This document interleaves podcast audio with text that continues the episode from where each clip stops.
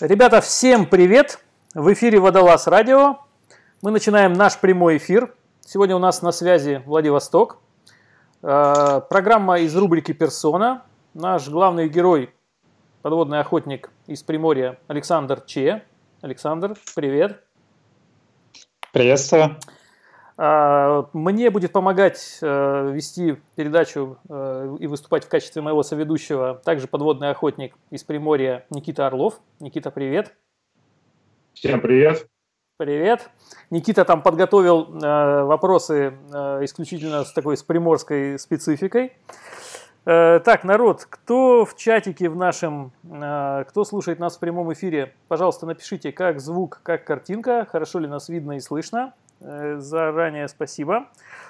Э, ну что, а мы начнем. Для тех, кто слушал, э, те, кто слушал наш предыдущий выпуск с Александром Че про одно очень-очень страшное и очень-очень опасное место для подводной охоты, тот знает предысторию. А для тех, кто не слышал предыдущий выпуск, кстати, совершенно напрасно, очень рекомендую, суперский, очень интересный выпуск.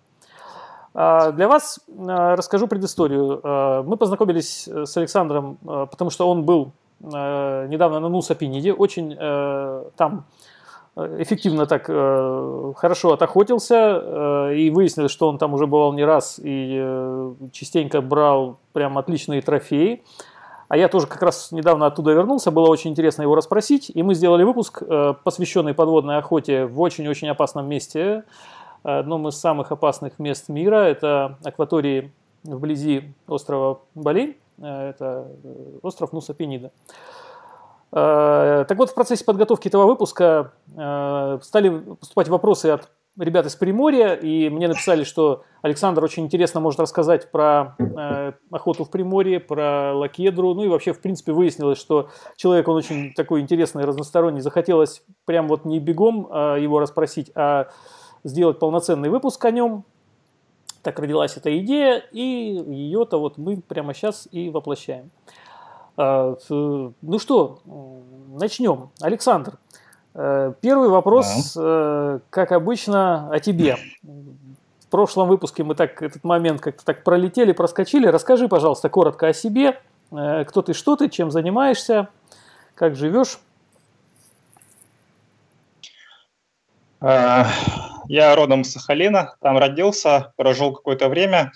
А потом, соответственно, переехал в Владивосток э, на учебу. Ну, так здесь и остался.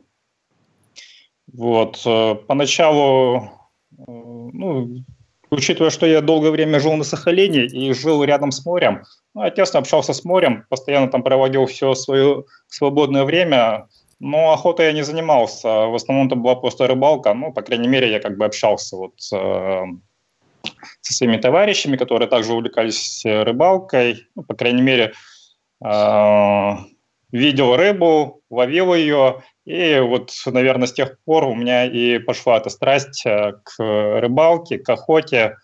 И постепенно я к этому и пристрастился, наверное, еще там. Но я, когда уже приехал сюда, во Владивосток, я здесь не охотился, рыбалкой не занимался очень долгое время. То есть я учился в институте, уже потом, потом, потом, спустя какое-то время, как-то на отдыхе, на пляжном отдыхе, наверное, как-то это у многих происходит, взял у своего товарища подводное ружье, занырнул с ним, а, точнее не занырнул, а просто плавал на пляже а, с маской, с трубкой.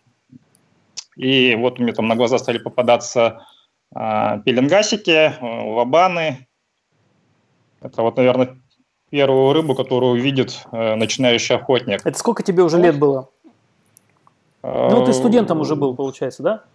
Это уже после-после-после. Это было лет 10 назад, а. мне уже было тогда лет 20, э, наверное, 8. Да, 28 лет где-то Расскажи, было. на кого ты учился и кем работаешь, кто по, кто по специальности?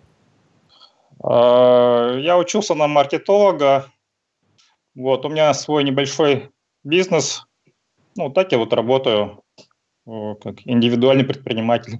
Угу. Ну а, а что конкретно, вот. чем занимаешься? А, ну тут э, Владивосток, то есть э, климат такой. Э, летом бывает жарко, бывает пасмурно, э, дожди.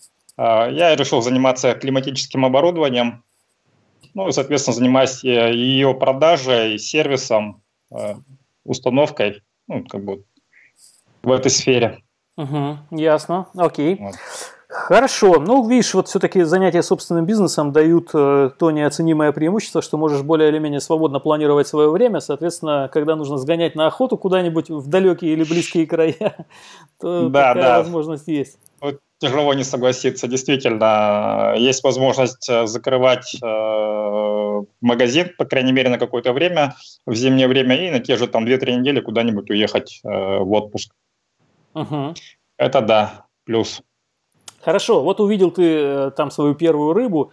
Э, я так понимаю, что э, в принципе у вас в Приморье ну, достаточно узкий такой временной промежуток, да, когда можно охотиться. То есть это не даже не половина не года, наверное, да?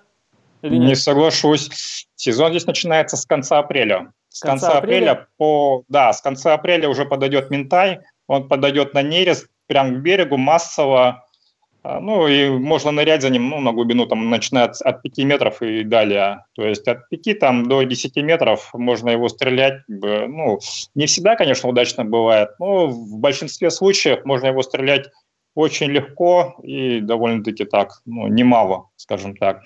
Там ничего сложного, вода холодная, он такой поторможенно плавает, в принципе. Ну ты как а... свою первую рыбу подстрелил, помнишь? Помню, да, это был Вабан из-под трубки на глубине, там полметра на берегу.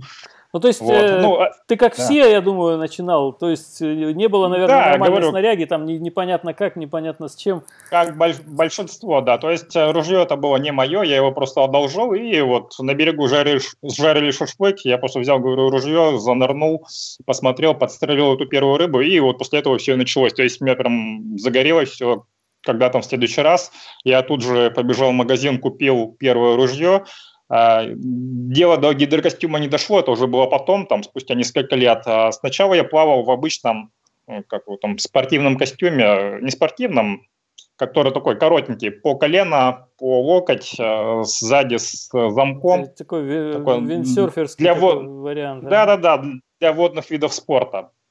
Вот, ну, там хватало там в июле, в августе там с ним поплавать, пока вода теплая, там в сентябре уже никак. То есть, как бы вот такая у меня была снаряга. То есть у меня был, было ружье, 75-ка бушат, и вот этот вот костюм, трубка, маска, ласты. Ласты были такие обычные там для снорклинга, коротенькие пластиковые ласты.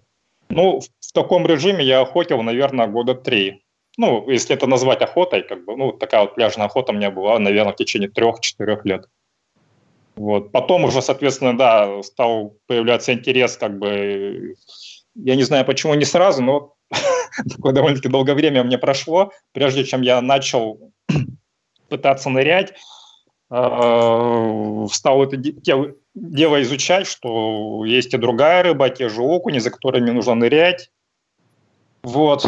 Ну, появился интерес как бы брать ее, соответственно. Для этого нужно было учиться нырять, для этого нужно было учиться продуваться.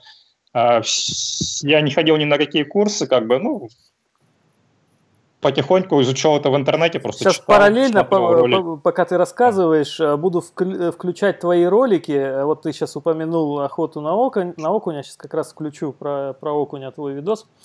Э, вот, хорошо. Никита, ты если слышишь э, там, что в процессе беседы что-то затрагивает там тайные какие-то струны твоей души, ты не, не, не стесняйся, задавай вопросы. У меня перед глазами тот список вопросов, который Никита подготовил.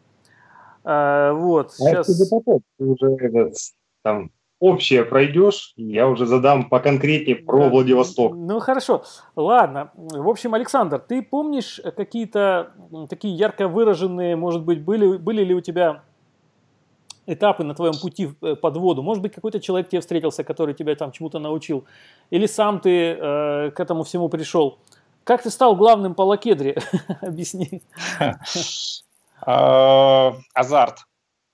То есть э, я помню, это был 2014 год, я даже помню число, это было 21 августа. Число запомнил, потому что у меня на следующий день, день рождения, наверное, поэтому и запомнил.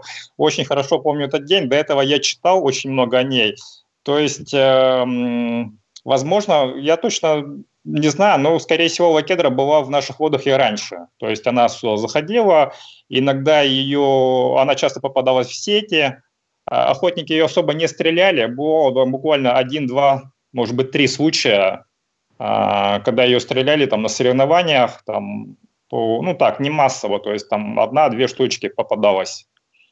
Вот. Э, ну, конечно, хотелось как бы кефаль кефалью, как бы, но хотелось именно такое что-то крупное, а вакедра здесь, как бы, как ее тут э, многие местные называют, это как тунец. Местный вот, тунец. Я не знаю, можем... Да, да, вот местный тунец. Как бы. Хотя э, она скорее больше не к тунцам относится, а к джекам, да? Это же ведь Джек, Джек Фиш, по идее. Ну, ставридовые. Или kingfish, вот, по-моему, из kingfish, этого да, да, да, да, да, kingfish. Желтохвост, kingfish, это, ну, думаю, вот в принципе, В Новой Зеландии Amberjack. ребята активно их да, да, да. Amberjack, да. Кин... Угу. Да, это, в принципе, да, все одно семейство. Вот.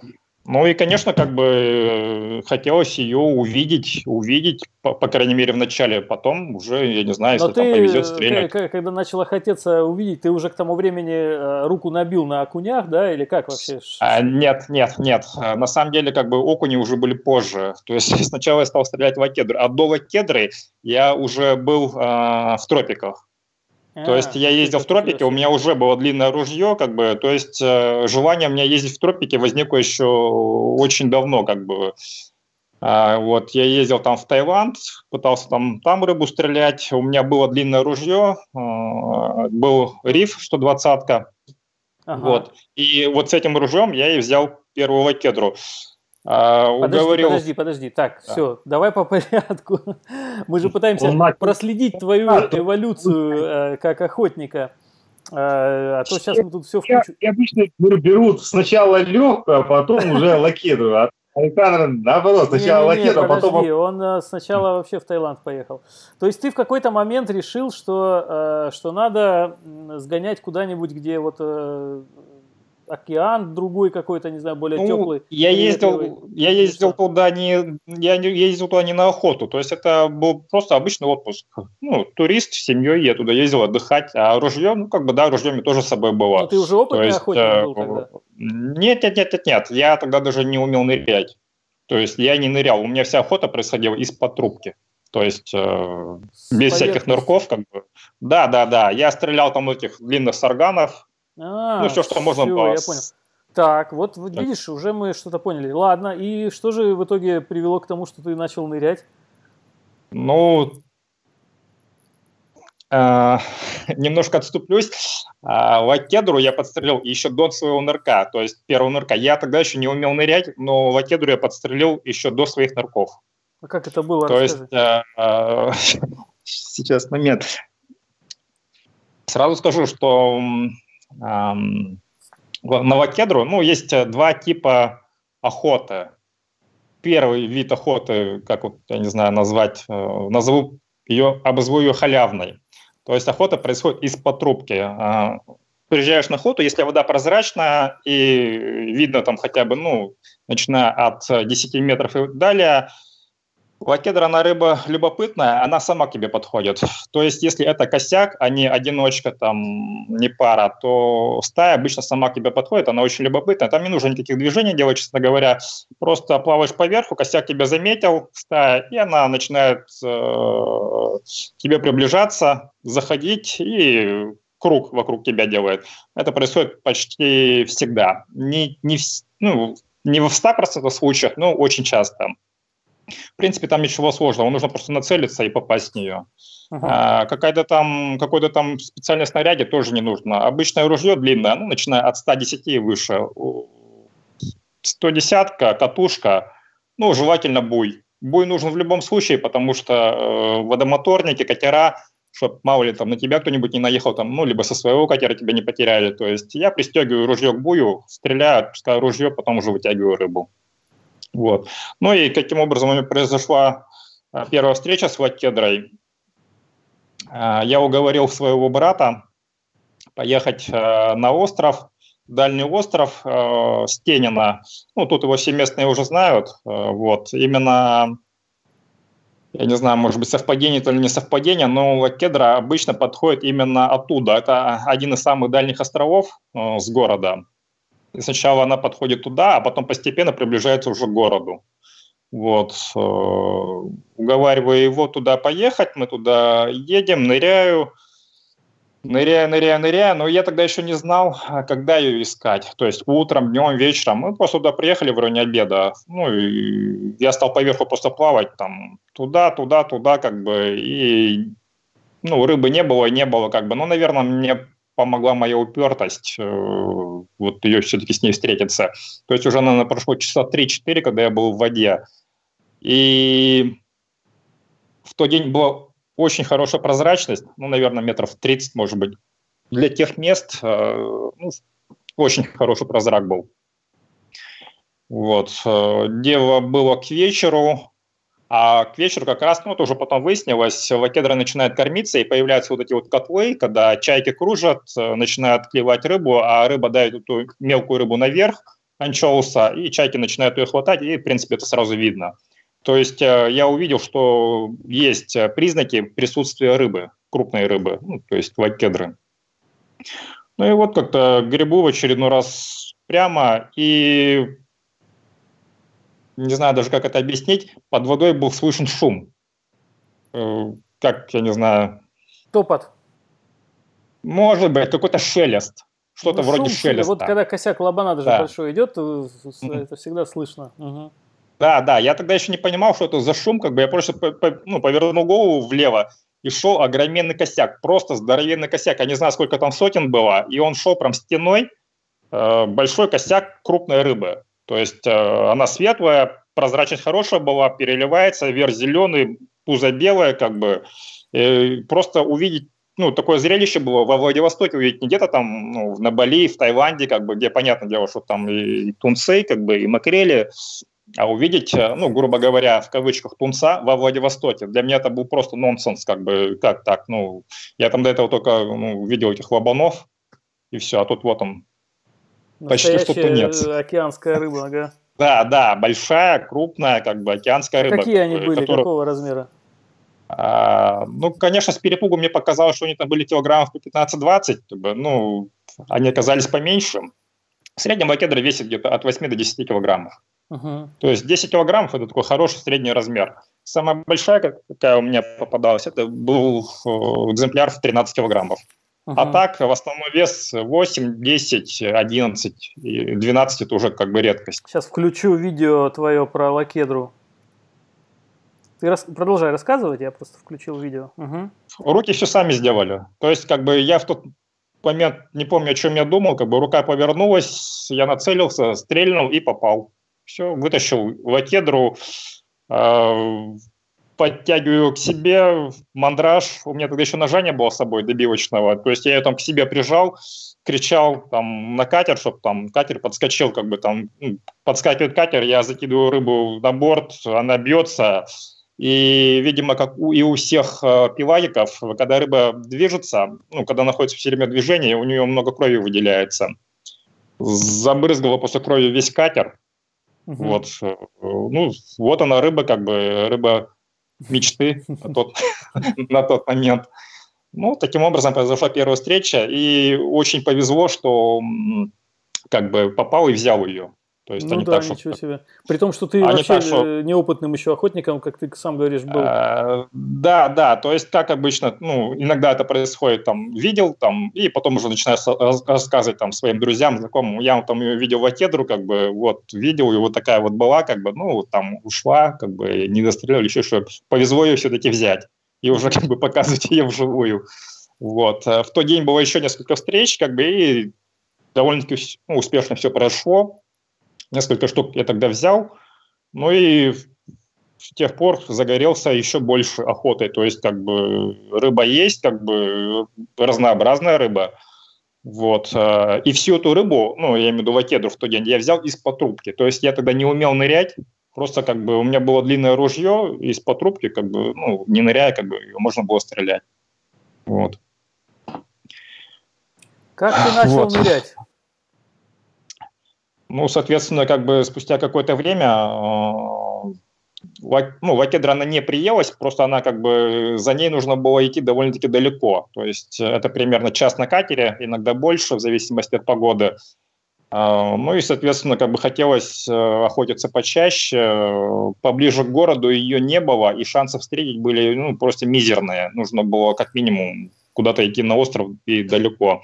Поэтому нужно было искать рыбу поближе здесь. А вабаны уже, честно говоря, к тому времени приелись.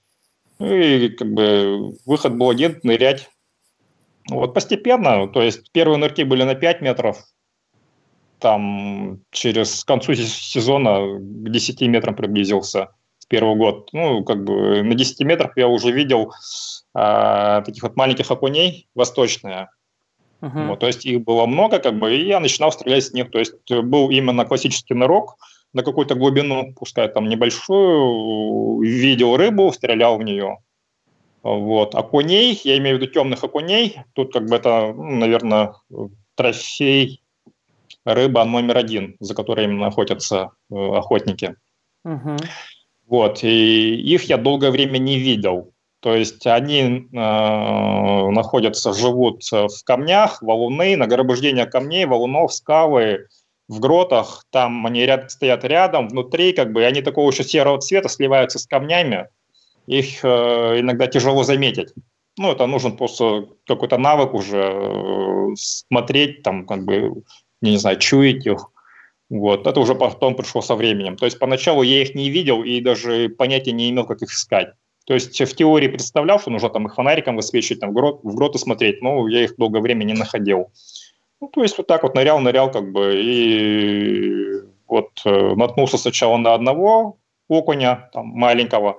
То есть поначалу это были маленькие окуня, вот, э, приходилось брать их за неимением больших. Вот, ну это и постепенно, постепенно. А какой вес? Нет, какой год? Ну, когда а, примерно это ты вот 10 это метров стал Сейчас скажу. Это было, наверное, лет пять назад. Лет пять назад. Есть, э, да, 2000, получается, 14 год где-то. Ну, 13-14 год. Недавно начал нырять. Понятно. Да, да. Ага. То есть э, первые, говорю, у меня первые годы это была охота, охота в кавычках именно из-под трубки на кефаль. Вот. А нырять стал, да, где-то вот, ну, буквально лет пять назад. То есть первый год у меня прошла нырялка где-то до 10 метров. А, на второй год уже стал глубже нырять, там метров до 15, может быть, ну и постепенно-постепенно к концу сезона там разныривался. Вот. Сейчас я ныряю где-то метров, может быть, э, рабочая именно глубина, где я беру рыбу, это от 15 до 22, до 23 метров. Э, глубже стараюсь не нырять, потому что как бы, ну, нет смысла, вся рыба находится примерно в этом диапазоне. Единственное, бывает на соревнованиях, когда там, некоторые виды рыб еще не подошли, Например, тот же Керпов, который любит холодную воду, он находится глубже и на глубине. Ну, за ним приходится уже нырять там, и на 23, и на 24, и на 25 метров. Вот, ну, это, наверное, скорее исключение. А так э, вся рыба находится, я имею в виду те же окуни, находятся в диапазоне от 12 до 22 метров. Вот, в принципе, ныряя на 20 метров, можно брать всю рыбу. Uh-huh. А задержка примерно ты стараешься какую и максимальная? Задержка ну, при охоте на окуней в среднем полторы минуты, минута сорок, а бывает до двух минут. Э, ну, две минуты это уже ближе к концу сезона. То есть э, после летнего разныра, там где-то, наверное, в августе, в сентябре у меня уже где-то задержка подходит к двум минутам. Угу. Так, вот. сделаем небольшую паузу, чтобы еще раз поприветствовать тех, кто с нами в прямом эфире. Сегодня у нас, как обычно, тут э, наши слушатели со всех э, концов земли и э, не, не только из России. Так, у нас Москва, Кубань, Севастополь, Тверь, Крым, Харьков. Э, нас слушают э, Давид Бичикашвили. Давид, привет. Тбилиси на связи. Э, так, Беларусь на связи. Пишите, ребята, кто, кто откуда, кто, кто сейчас с нами. Если есть вопросы к Александру, тоже пишите. Обязательно все спросим. Ну а мы продолжаем. Александр, то есть ты вот говоришь, ты начал нырять, окей, постепенно у тебя был прогресс. Скажи, ты э, было что-нибудь такое, что у тебя не получалось и давалось тебе трудно, или это все как-то вот плавно, как-то само собой у тебя прогресс произошел? А, Да, во время нырялки, ну, когда я только начинал нырять, э, я не мог продуваться. То есть э, уши, точнее барабанные перепонки, они у меня были не эластичные, и, скажем, у меня очень много энергии уходило на то, чтобы продуться. Продуться как бы так вот э, с большим трудом получалось это делать, и пока я это делал, я терял всю энергию, и поэтому, когда я доныривал там, до, до тех же 10 метров, мне уже хотелось всплывать назад. Вот, это вот была у меня такая вот э, самая, наверное, тяжелая, большая проблема, которую, ну, совершилась только со временем. То есть э, со временем у меня барабанные перепонки стали более эластичными, и продувались, стали продуваться гораздо легче, соответственно, как бы я на это не терял энергии и как бы нырял более спокойно. А ты каким методом продуваешься? Обычно стандартно зажимаешь нос э, пальцами и дую в уши, Не, ну, ныряю. Это ты вот можешь сейчас продуться с открытым ртом? Ну вот. Да нет, говорит а, же, что обычным ну, методом ну, продувается. Никита. стандартно. Вот так вот с открытым ртом. То есть если ты зажимаешь нос и продуваешься с открытым ртом, то это методом френзеля продуваешься. Да. А если... То есть ты продуваешься э, вальсавой, я так, я так понимаю. Потому я что ты не можешь... Ну вот, я открой рот, открой рот и попытайся продуться. Вот. Это, это, это, это уже более, более высокий пилотаж. Получилось? Нет, нет, да? получилось да, нет? Да, да. Ну, Значит, то есть, чтобы, чтобы мне продуться, мне нужно в любом случае э, зажать нос. Если я не зажму нос, я не смогу продуться. Нет, это понятно. Но если ты продуваешься с открытым ртом, то это френзель уже получается. А. Никита, я ну, вот сам, честно говоря, в этих методах э, путаюсь, поскольку сам владею тоже только одним методом, поэтому ты нас сейчас тут совсем запутаешь. Нет, просто это, я смотрел, Олег Гаврилин там сказал, как просто определить, если с открытым ртом, то это френзель, если а. без, если не может открытым ртом, вальсавая. Все, а вот если... Запомнил. Да, Буду знать. А ты как продуваешься? Я? А мне как бы продувка никогда не это э, всегда легко шла, и как бы я сразу не специально не пробовал. Френзелем или вальсальвой? Ты нас не путай тут. Я френзелем. Все, все хорошо, разобрались. Ладно, в общем, вот. продолжай. Да? Да, по поводу лакедра, я просто в самом начале еще сказал, что вот по поводу разделения охот. То есть есть э, такое понятие, как, наверное, халявная охота на лакедру, а есть э, все-таки трудовая охота. То есть прозрачность э, здесь в местных водах, она не всегда такая хорошая. То есть бывает прозрак такой, что там ну, очень плохо видно, и тогда уже как бы охота трудовая. То есть как она, каким образом она заключается? Нужно нырять. То есть лакедра, э, рыба тебя не видит. Когда ты просто сверху плаваешь, Э, ну, про отдельно поговорим и уже про все вот эти виды, про все нюансы. А сейчас пока пройдемся по общим вопросам. Ну, по общим а, ну, вопросам, хорошо. вот я единственное, Давай. что хотел понять, э, это те моменты, которые не получались, э, чему вот в процессе, как у каждого же, наверное, охотника так, что-то не получается, всегда интересно. Ну и, может быть, истории какие-нибудь парочку вспомнишь вот из тех, того периода, когда ты только вот впервые, вот ты рассказал, ты первую лакедру подстрелил, естественно, это все запоминается. Вот что-то у тебя не получалось, потом бах, получилось. Вот, э, например, да. ну да, давай. А, ну, как бы да, когда я начал стрелять первую лакедру, конечно, хотелось, э, потом мы пошли на следующий день, уже было ее гораздо меньше, э, и ничего, по-моему, не, не стрельнули, ну, конечно, хотелось стрелять ее, и начинала тут э, уже как бы работать фантазия. Там, я имею в виду, всякие флешеры там применять для привлечения там вот, у Никиты как Хищ... раз там вопросики есть про да. это, да, Никита? Хищные рыбы там, искать ее, ну, сразу э, скажу про флешеры. Многие вот обклеивают ласты, здесь вот из моих товарищей и охотников, кто вот э, охотится на лакедру. Эм, вот у меня лично, я ни разу не заметил, не было у меня такого, чтобы я увидел конкретно, чтобы лакедра пошла именно на флешер вышла на флешер. То есть как бы она, как по моим наблюдениям, идет просто как бы на охотника, на человека, как бы, ну, на какое-то существо какое-то двигается. Вот, она приходит, видимо, с океана, как бы, ну, ей интересно, кто там такой плавает, вот она подходит к человеку. Вот, а блестяшки нам на вастах там или просто отдельно вывешенный флешер, как бы, э, по крайней мере, мне так кажется, что ну, эти вещи ее не интересуют. Угу. Хорошо, вот. ладно. Никита, я думаю, можем переходить к твоим вопросам. Если угу. готов, давай. У меня тоже они, в принципе, здесь все перед глазами. Можешь Александр, начинать ну, с любого, с любого конца. Да, у нас ну, во Владике всегда можно найти жидкую воду, в том числе и зимой. Ты закрываешь сезон или у тебя есть периодичность?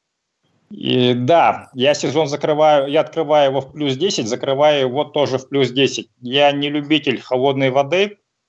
Да, в принципе, в местной воде тут всегда есть чем поживиться, но не могу себя пересилить. Не люблю я толстые костюмы, тем более отмораживать лицо, залазить туда. Э, вот э, по мне, вот чем теплее вода, тем как бы более кайфовая нырялка, охота. И ну, не любитель я вот зимних нырялок. То есть а, ну, начало, а начало я, мая... Да. С мая по октябрь, да, с мая по октябрь. Вот мая, я закрываю сезон там 30 октября и больше не лезу. В принципе, можно, конечно, там и в ноябре что-то найти из рыбы, там, ну, это уже не так э, массово, как это, ну, как это бывает там в сентябре, в октябре. То есть а, все, все как понятно. В периодах, ну вот э, в это время ты занимаешься в бассейне или нет? Или в бассейне и летом тоже занимаешься?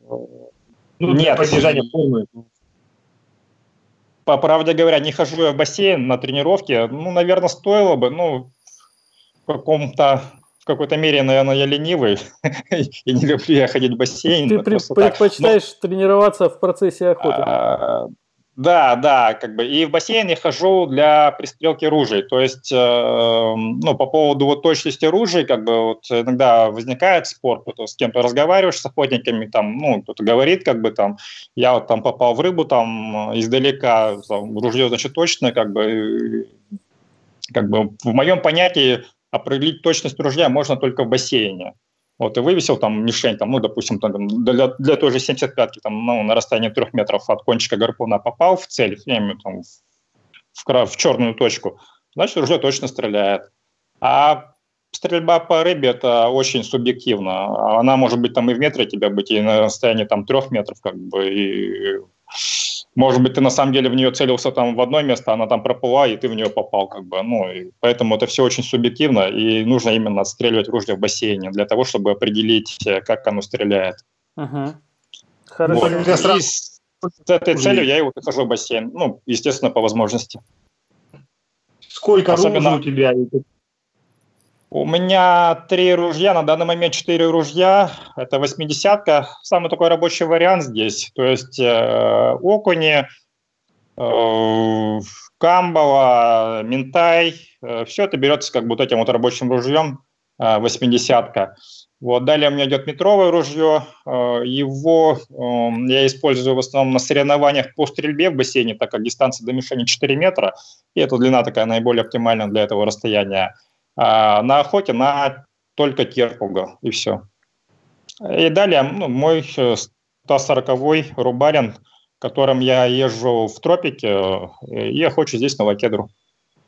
Все. Все понятно, все понятно.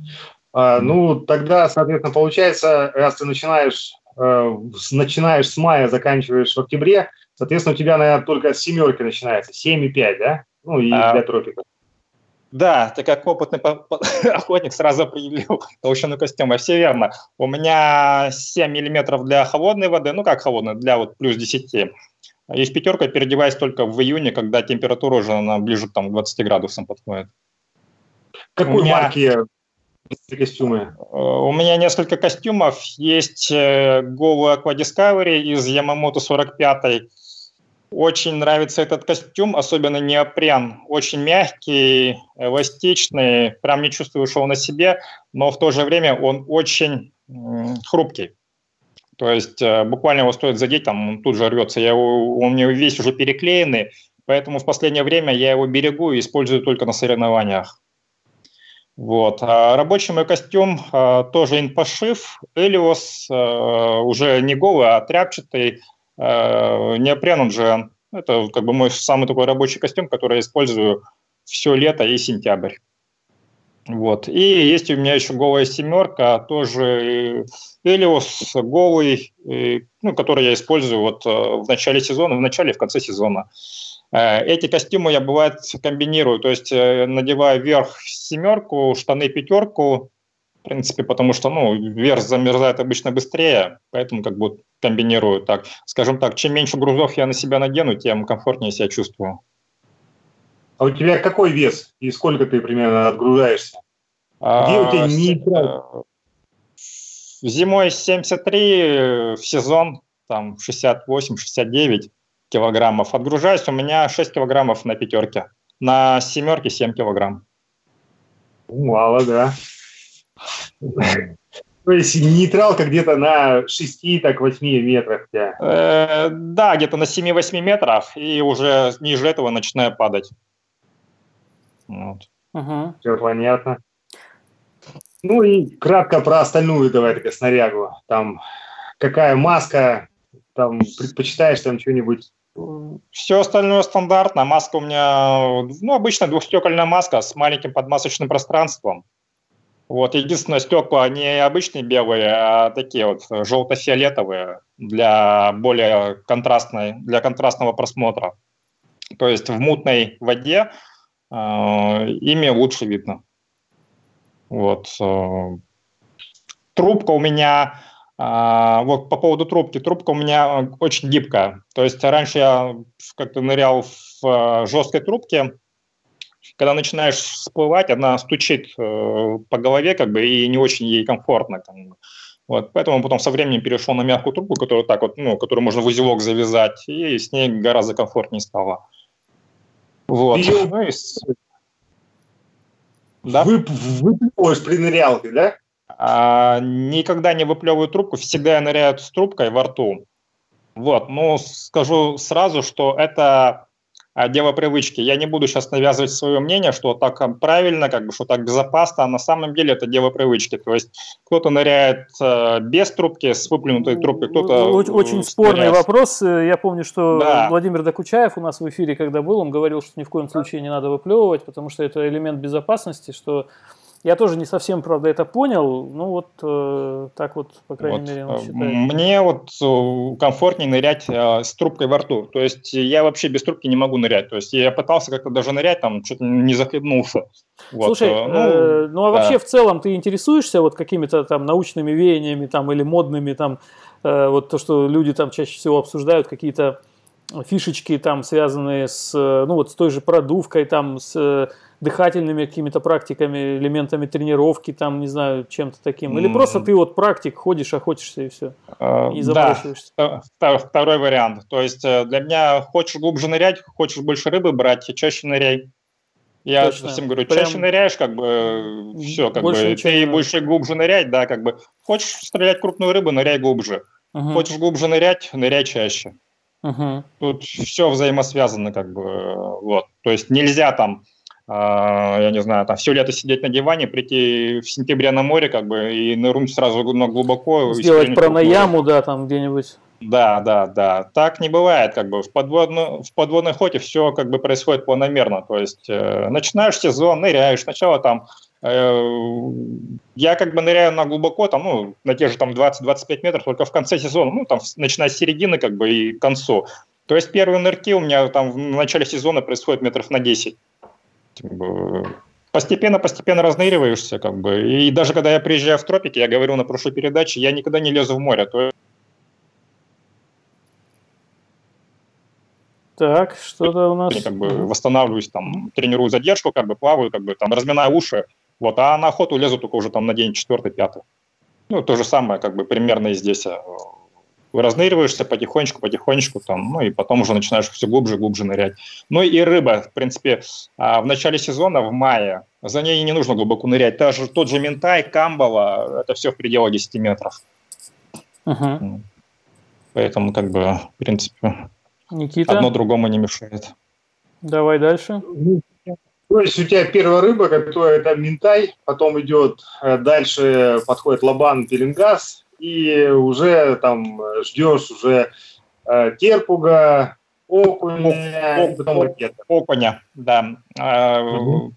Моя самая любимая охота – это, наверное, все-таки рифовая. То есть вакедру я уже перевел на второй план. Мне больше нравится все-таки нырять. То есть искать именно в гротах, в скалах, нырять, искать крупного окуня. Можешь, можешь описать свою вот э, такую типичную охоту, вот как она проходит? А я включу э, как раз э, видео э, подводная охота на окуня с твоего канала. Ну, я часто хожу на охоту. Э, в принципе, стараюсь выходить всегда, когда на море хорошая погода. То есть безветренная погода, мы прыгаем на катер, ну, там, с друзьями выходим на море. Со временем, как бы, уже появились там свои наработки, я имею в виду по точкам, там, скопления рыбы, той или иной рыбы. То есть, если мы идем там на вакедру, мы там идем по, по определенным точкам, там, если идем там на того же темного окуня, ну, точнее, мы это все совмещаем. То есть, вначале э, как я уже вначале говорил, как бы, ну, окунь так как бы есть и утром, и днем, и вечером, как бы, а та же лакедра, она кормится э, утром, либо вечером, поэтому на нее днем нет смысла идти. А, соответственно, мы сначала идем на окуня, стреляем окуней, потом идем уже на вечерку на крупную рыбу, на лакедру. Вот. Э. Ну, как я уже говорил, со временем нарабатываются какие-то точки определенные, чтобы, ну и, соответственно, проходим по этим точкам, ищем окуней. Вот. А, охота происходит, ну, обычно ныряешь, э, обязательно нужен фонарик. То есть бывает окуни стоят и рядом с валунами, и в гротах, как бы, ну, так, чтобы э, верочно, ну, в любом случае иметь фонарик. Желательно хороший, то есть, чтобы он там пробивал муть. Не всегда бывает хороший прозрак, и а ты пользуешься бывают глубокие. Э, каким фонариком? Кстати, вот... А, у меня обычный фонарик китайский, там за тысячу рублей его, по-моему, покупал, привозил. У меня тысячу люмен, ну это вот достаточно. С какой-то с Алиэкспресса, да, или что-то такое? Да, да, обычный такой маленький фонарик с, одно, с одним аккумулятором. То есть я не, больш, я не любитель больших фонарей, э, ну, чтобы он мне был маленький, компактно нравится, как бы, ну, чтобы я ему вертеть, ну, как бы вот он у меня на руке висит, так, чтобы я его мог бросить, как бы он мне не мешался. Uh-huh. Вот, э, то есть э, подсвечиваю гроты, просматриваю, как бы, ну, то есть со временем, чем чаще ныряешь, тем э, больше, скажем так, опознаешь те места, где есть окунь. То есть, ныряешь на месте, как бы просто по... осмотришься, я не знаю, как это объяснить, как бы, ну, просто видишь, как бы, что, скорее всего, здесь окуней нету переходишь на другую точку, как бы не теряя времени. Вот. И иногда есть, бывают такие места, как бы, что, ну, просто как бы там мелочевка какая-то начинается, как бы видно, что как бы хорошие камни, валуны, как бы, вот. Иногда даже не стоит, э, не нужно даже туда залазить. То есть медленно, медленно, медленно спускаешься на вастах, стоишь возле камней, и рыба любопытно сама к тебе выходит. Uh-huh. Вот. Э, правда, выходит в основном мелочь, как бы, а, а те, что покрупнее, в, в гротах сидят. Ну, раз есть мелочь, как бы, так, ну, например, те же окуни, они в основном семьями живут. Ну, в семье, если есть маленькие, значит, есть большие особи. Угу. Вот. Хорошо. Э, Никита? А я, кстати, в последнее время вообще фонарик не использую днем. Э, и как бы даю шанс. Я падаю около камня, валяюсь, и они выходят. Глаза как ну, раз привыкают к темноте. Вот, как бы я перестал использовать и вообще сейчас не лезу в камни. Ну, как бы здесь, да. А вот тогда следующий вопрос. То есть ты ныряешь э, только в районе Владивостока или куда-то выезжаешь там под находку, где прозрачная вода? У нас, Александр, просто есть э, специфика. В районе Владивостока прошел, допустим, ветер, э, мутняк, допустим, с одной стороны залива, с другой ныряешь, с другой стороны замутило, переходишь на другую сторону, как бы, вот. А, ну, допустим, есть места, допустим, под находкой, туда приезжаешь, там, как бы не сильно не дуло, там всегда прозрачность, допустим. Вот ты куда-нибудь выезжаешь, кроме Владивостока и кроме островов, которые во Владивостоке? Да, ну вот, кстати, вот под находкой выезжают, ну это ближе к концу сезона, сентябрь-октябрь, э, когда сезон подходит вот э, к желтым окуням, принципе, да, там места очень красивые, нравится. Холодная вода, правда, но прозрачная. Ну, места там вот, совершенно как бы другие. Не ездишь, да, вот это, я имею в виду, ну куда там, Валентин, в Преображение, куда-нибудь так вот там на э, север? Нет, нет, нет, я вот на, на ленивый как бы человек, не любитель таких долгих дорог и не езжу, не езжу туда далеко. Как бы хватает Владивостока. Зря, в принципе, как бы понимаю, да, зря как бы нужно ездить. Ну, летом, в принципе, вот э, при наличии катера достаточно как бы так, чтобы тут острова объездить и всю эту рыбу найти здесь. Ага. Окей. Я буду тебе помогать тогда, твои вопросы по порядку задавать. Давай следующий вопрос о спортивной жизни. Э, как вообще начал в соревнованиях участвовать э, и какие у тебя э, были там успехи? Первый раз я поехал на соревнования, это был Кубок Тихого океана, местные соревнования, это был 2015 год. Тогда я уже нырял, ну, так, так, скажем, слабенько-слабенько, может быть, там от силы 15 метров, рыбу толком не находил, поэтому, но в то время я уже неплохо стрелял в акедру и всю ставку сделал на вот эту вот рыбу. Вот. Э, тактика меня подвела, я за оба дня ничего не нашел. А, ну, мне какая была тактика? То есть, э, скажем, соревноваться с другими парнями, более сильными, которые ныряли там глубоко и стреляли рифовую рыбу, которая и, ну, в принципе, приносила очки, ну, как бы было бесполезно.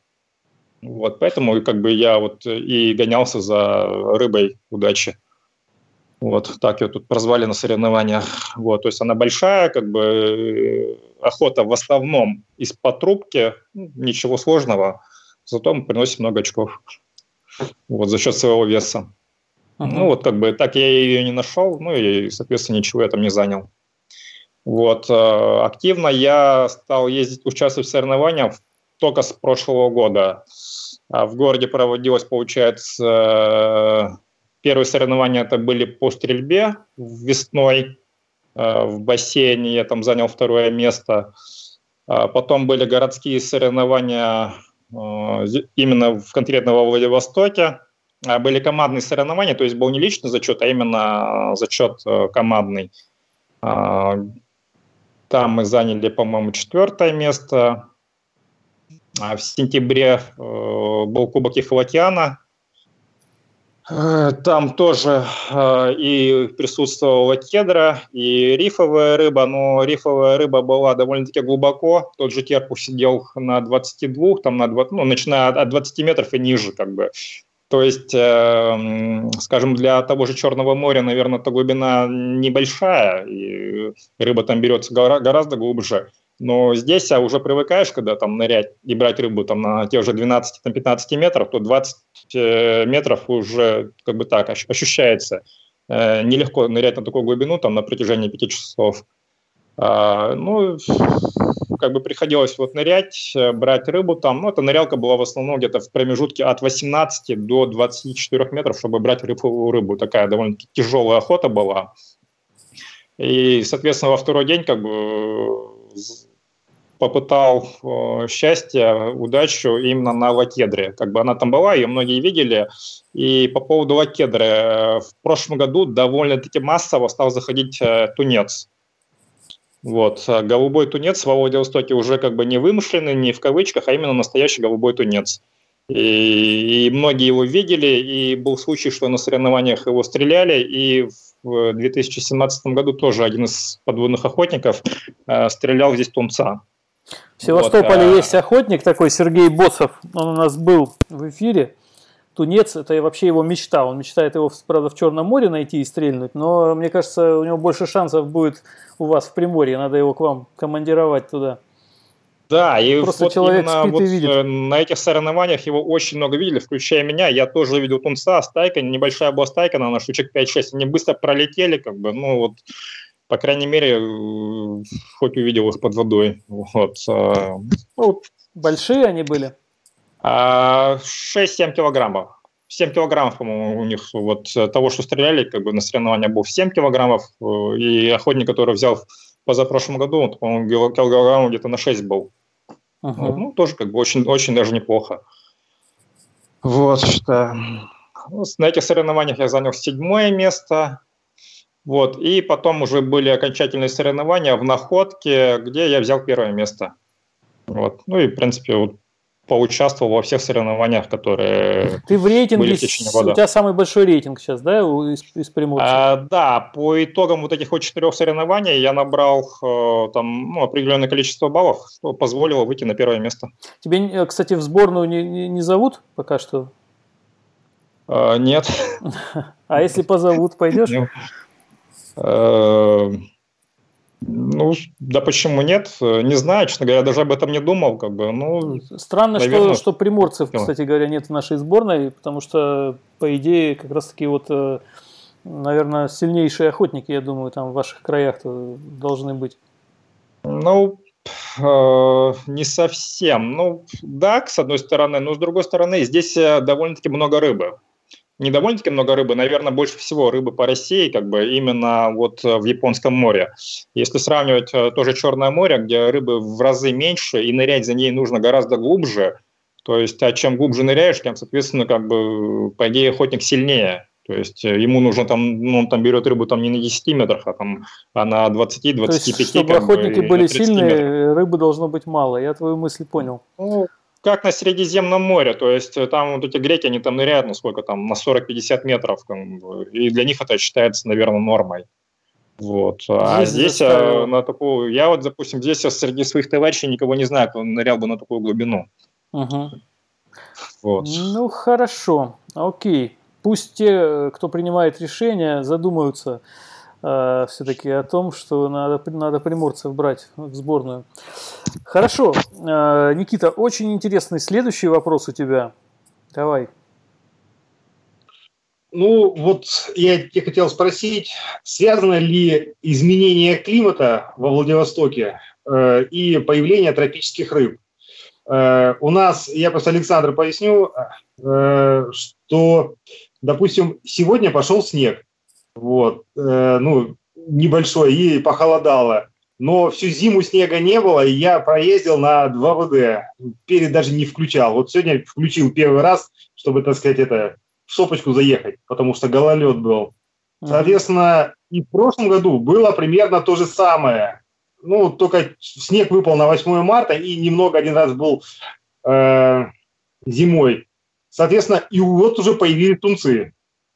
То есть я просто хочу спросить, как думает Александр, это связано или не связано, или это разные э, между собой понятия? Я бы даже вопрос этот немножко по-другому задал. Это вот, допустим, ты знаешь, что у вас там появляются тропические рыбы. Я, например, этого не знал. Я думаю, многие слушатели тоже. Поэтому давай лучше вот так сформулируем. Э, что меняется сейчас э, под водой? То есть реально вот появляются какие-то рыбы, которых раньше не было, которые приходят из теплых морей? Отвечу на вопрос, но не уверенно. Не буду утверждать, что там, ну, что, к примеру, той же лакедры, хоть я ее увидел там первый раз э, в 2014 году, но вполне возможно, она была тут и, скорее всего, даже уверен почти, почти что, что она была тут и раньше. То есть э, сейчас просто в последнее время очень много стало охотников, э, рыболовов, и, соответственно, чем больше людей на нее охотятся, ловят, тем, соответственно, больше как бы ее и ловят, ну, шансов ее поймать. То есть раньше, ра- бы... раньше не так активно люди просто ныряли. Да, да, да, не, не было такой массовости, и, соответственно, как бы, возможно, она также заходила, плавала, просто ее никто как бы не видел и не ловил. А тунцы, ну, вот фугу, по... допустим, они, это, это было все? И сейчас есть? Да, скорее всего, была. Нет, климат, конечно, меняется. Какой-то я думаю, естественно, как что-то такое происходит, что да, как бы может быть там вода теплеет, климат чем-то там, я не знаю, течение какие-то там заносит какую-то рыбу. Вот, э, например, в прошлом году э, рыбаки видели парусника он клюнул на удочку, и парусник стал, ну, как он любит делать свечки, выпрыгивать парусник, как бы, здесь, в, в Владивостоке. А потом стали, как бы, гуглить, оказывается, он всегда здесь находился, ну, как бы, в заливе Петра Великого, то есть, э, вот. -а. а увидели его впервые только в прошлом году. Хотя, как бы, ну, по справочнику, по той же Википедии, э, парусник здесь присутствует, как бы, в местных водах. Вот, то есть я к тому и говорю, что просто, возможно, раньше эту рыбу не видели. То есть, но, она, но, она тут, но она тут была. Э, приморцы просто активнее стали, может, больше лодок у людей появилось, там больше каких-то снастей. Больше лодок, да, там... больше охотников, больше... Э, больше рыболовов, да, ну и, соответственно, как бы ага. больше возможностей ее увидеть.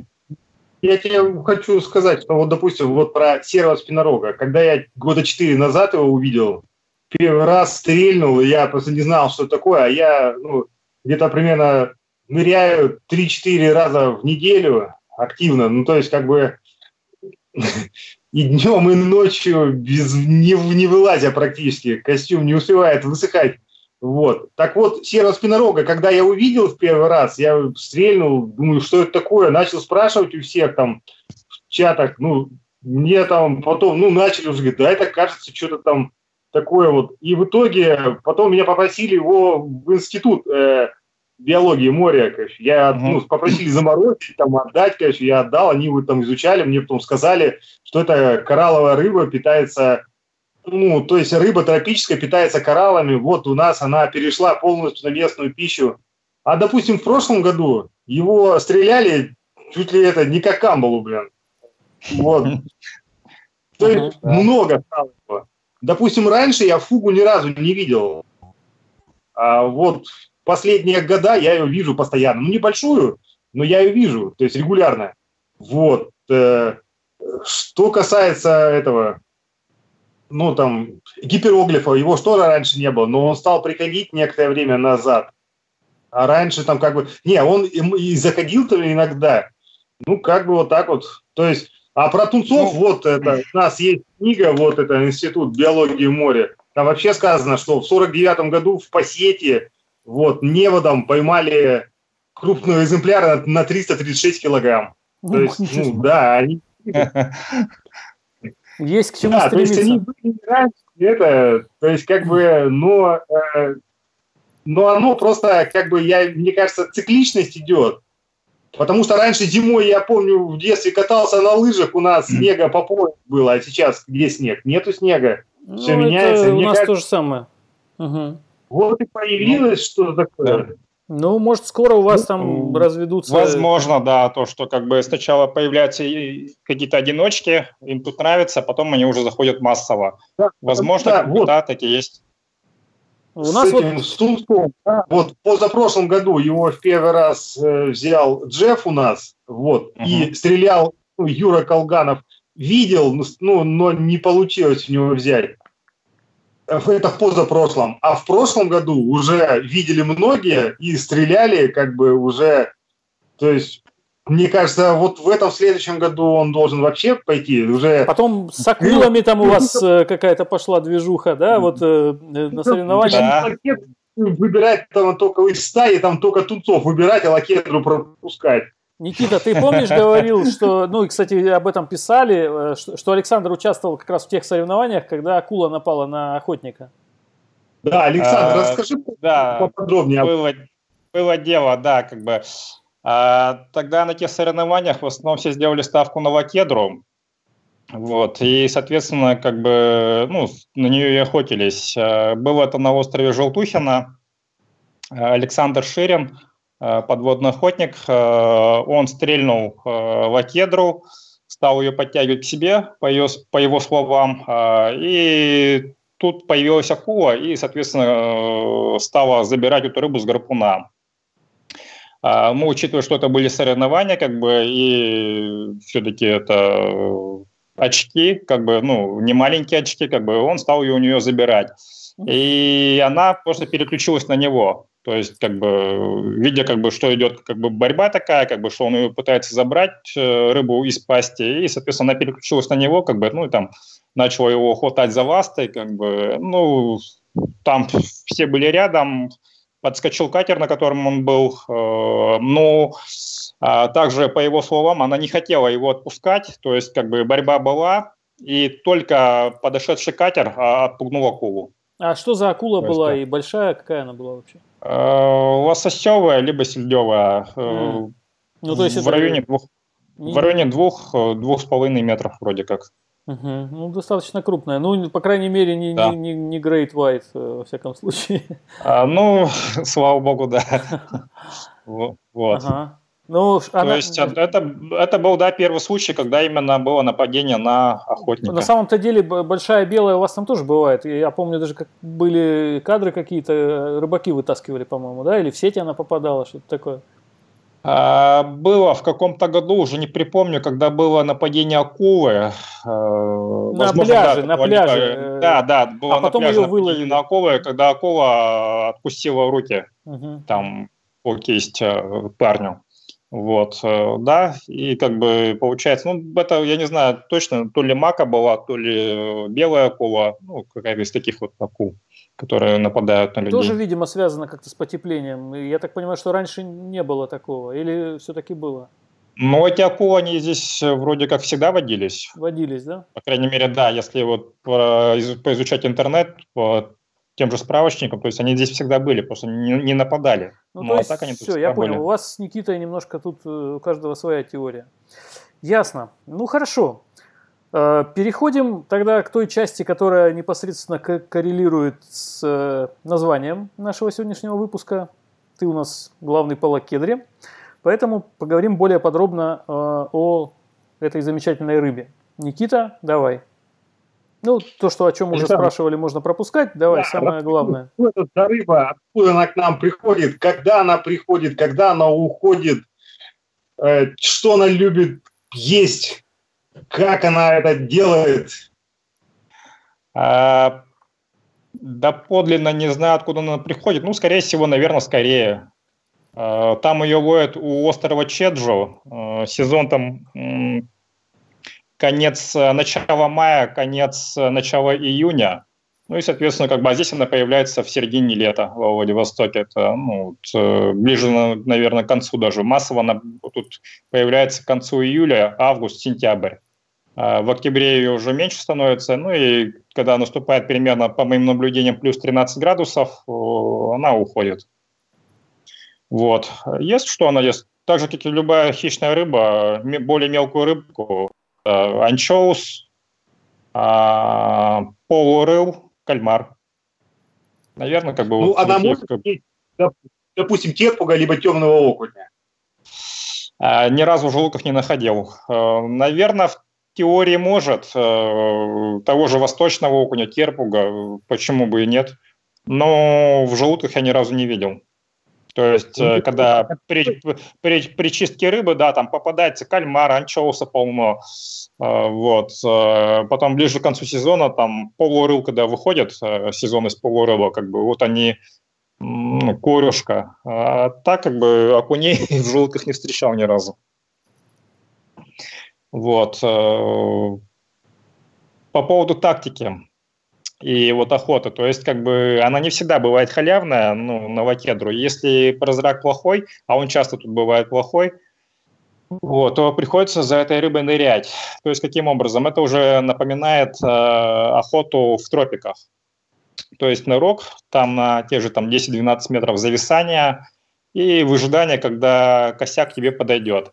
Ну, естественно, это нужно делать не на бум, там, просто выйти в море, как бы, и нырять, там, там уже так до посинения нырять, как бы, и ничего не дождаться. Естественно, нужно это делать в определенное время, в определенных местах. А, как правило, тут уже, ну, многие охотники знают эти места. Это остров Желтухина, Моисеева, Стенина, где вот она чаще всего кружится, ходит.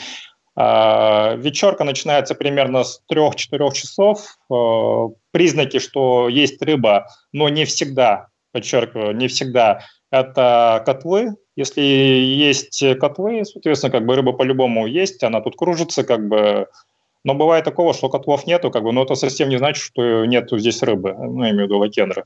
Вот. Э, нырок, выжидание стаи стая подходит, а если это стая, а не одиночка, она обязательно сделает вокруг тебя там полукруг, подойдет к тебе, посмотрит тебе. И рыба любопытная, не шугливая, в принципе, там ничего сложного. Ну, чем больше задержка, тем больше шансов э, ее дождаться и выстрелить. Ну, это уже трудовая охота, то есть это не, никакая не халява, то есть нужно нырять не один-два нырка, иногда нужно нырять там на протяжении нескольких часов, как бы особо упертые могут весь день нырять, как бы, ну, В принципе, вот, вот так, таким образом происходит охота. Хорошо. А заканчивается вечерка, ну ты говоришь в 3-4, заканчивается во сколько? 5-6. То есть... 5-6, э, да? Да, как бы обычно вечерка происходит в течение там трех часов. То есть, если приходишь часа в три, ну, как бы с трех до шести. Вечереет, в принципе, уже можно как бы вылазить на катер. Ну, то есть, начало темнеть или по часам просто смотришь, 6 часов, и уже все, пора сваливать? Да, да.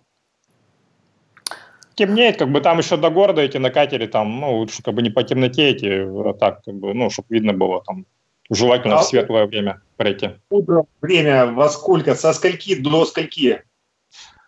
Утром а, ну, мы выходим где-то часов в 9, так, чтобы в 10 быть на месте. А, ну, даже не в 10, а в 9 желательно быть на месте. Ну, тоже в течение трех часов с 9 до 12.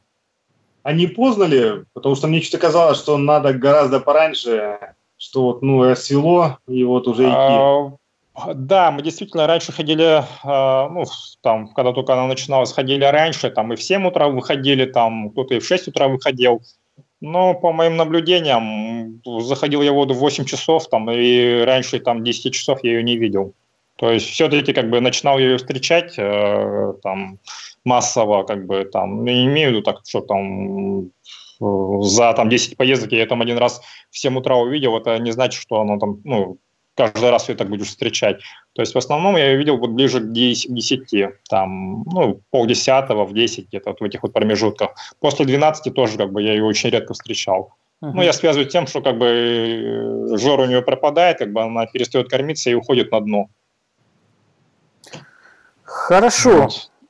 Э, переходим к охоте с лодки. Тут Никита тоже подготовил вопрос, э, и меня это тоже интересует, потому что когда мы про Нусапениду с тобой говорили, я, э, по-моему, это упоминал. Как ни странно, э, среди всех ребят, кто ездит э, за границу на далекие моря и океаны, почему-то никто флешер не использует. Хотя многие очень тщательно готовятся, там покупают вообще там дорогущее снаряжение, самое лучшее.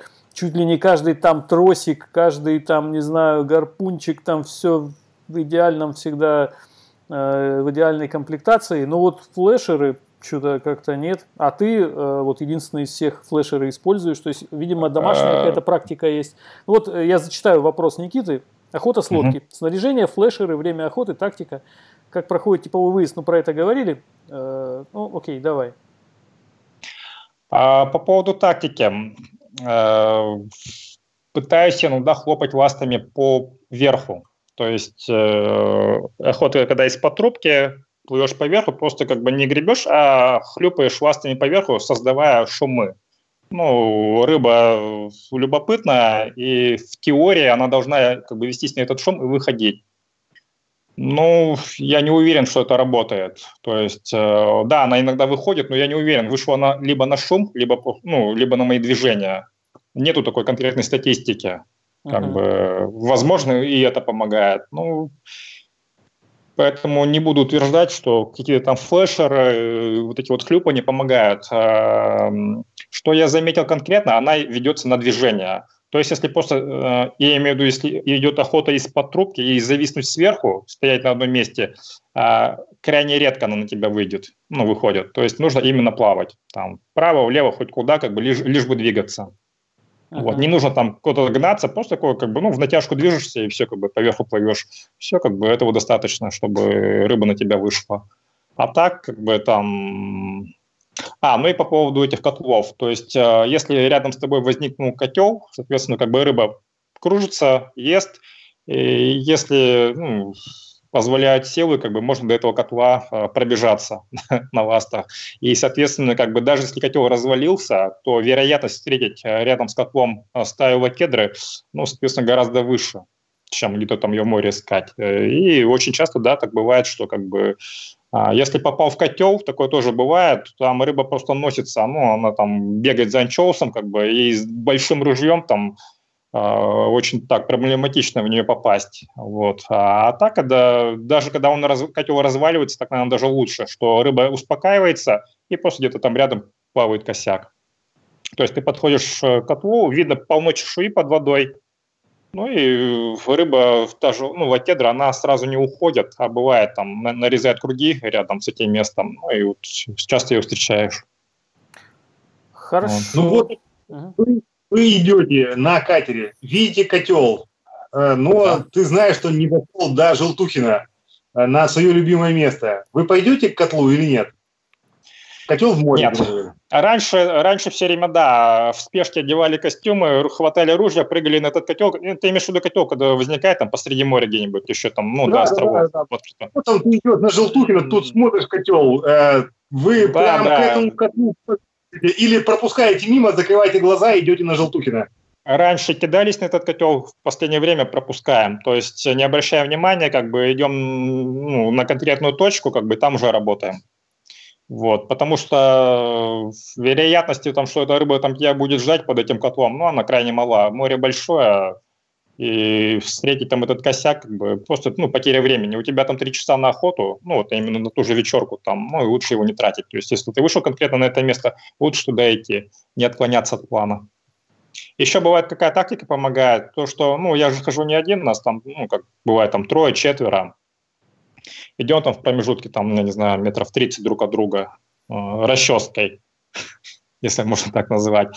Кто-то увидел стаю лакедра, стрельнул, ну и кричит, начинает звать других. Остальные подходят, ну и очень часто бывает, что как бы успевают тоже из этой же стаи как бы взять там рыбу.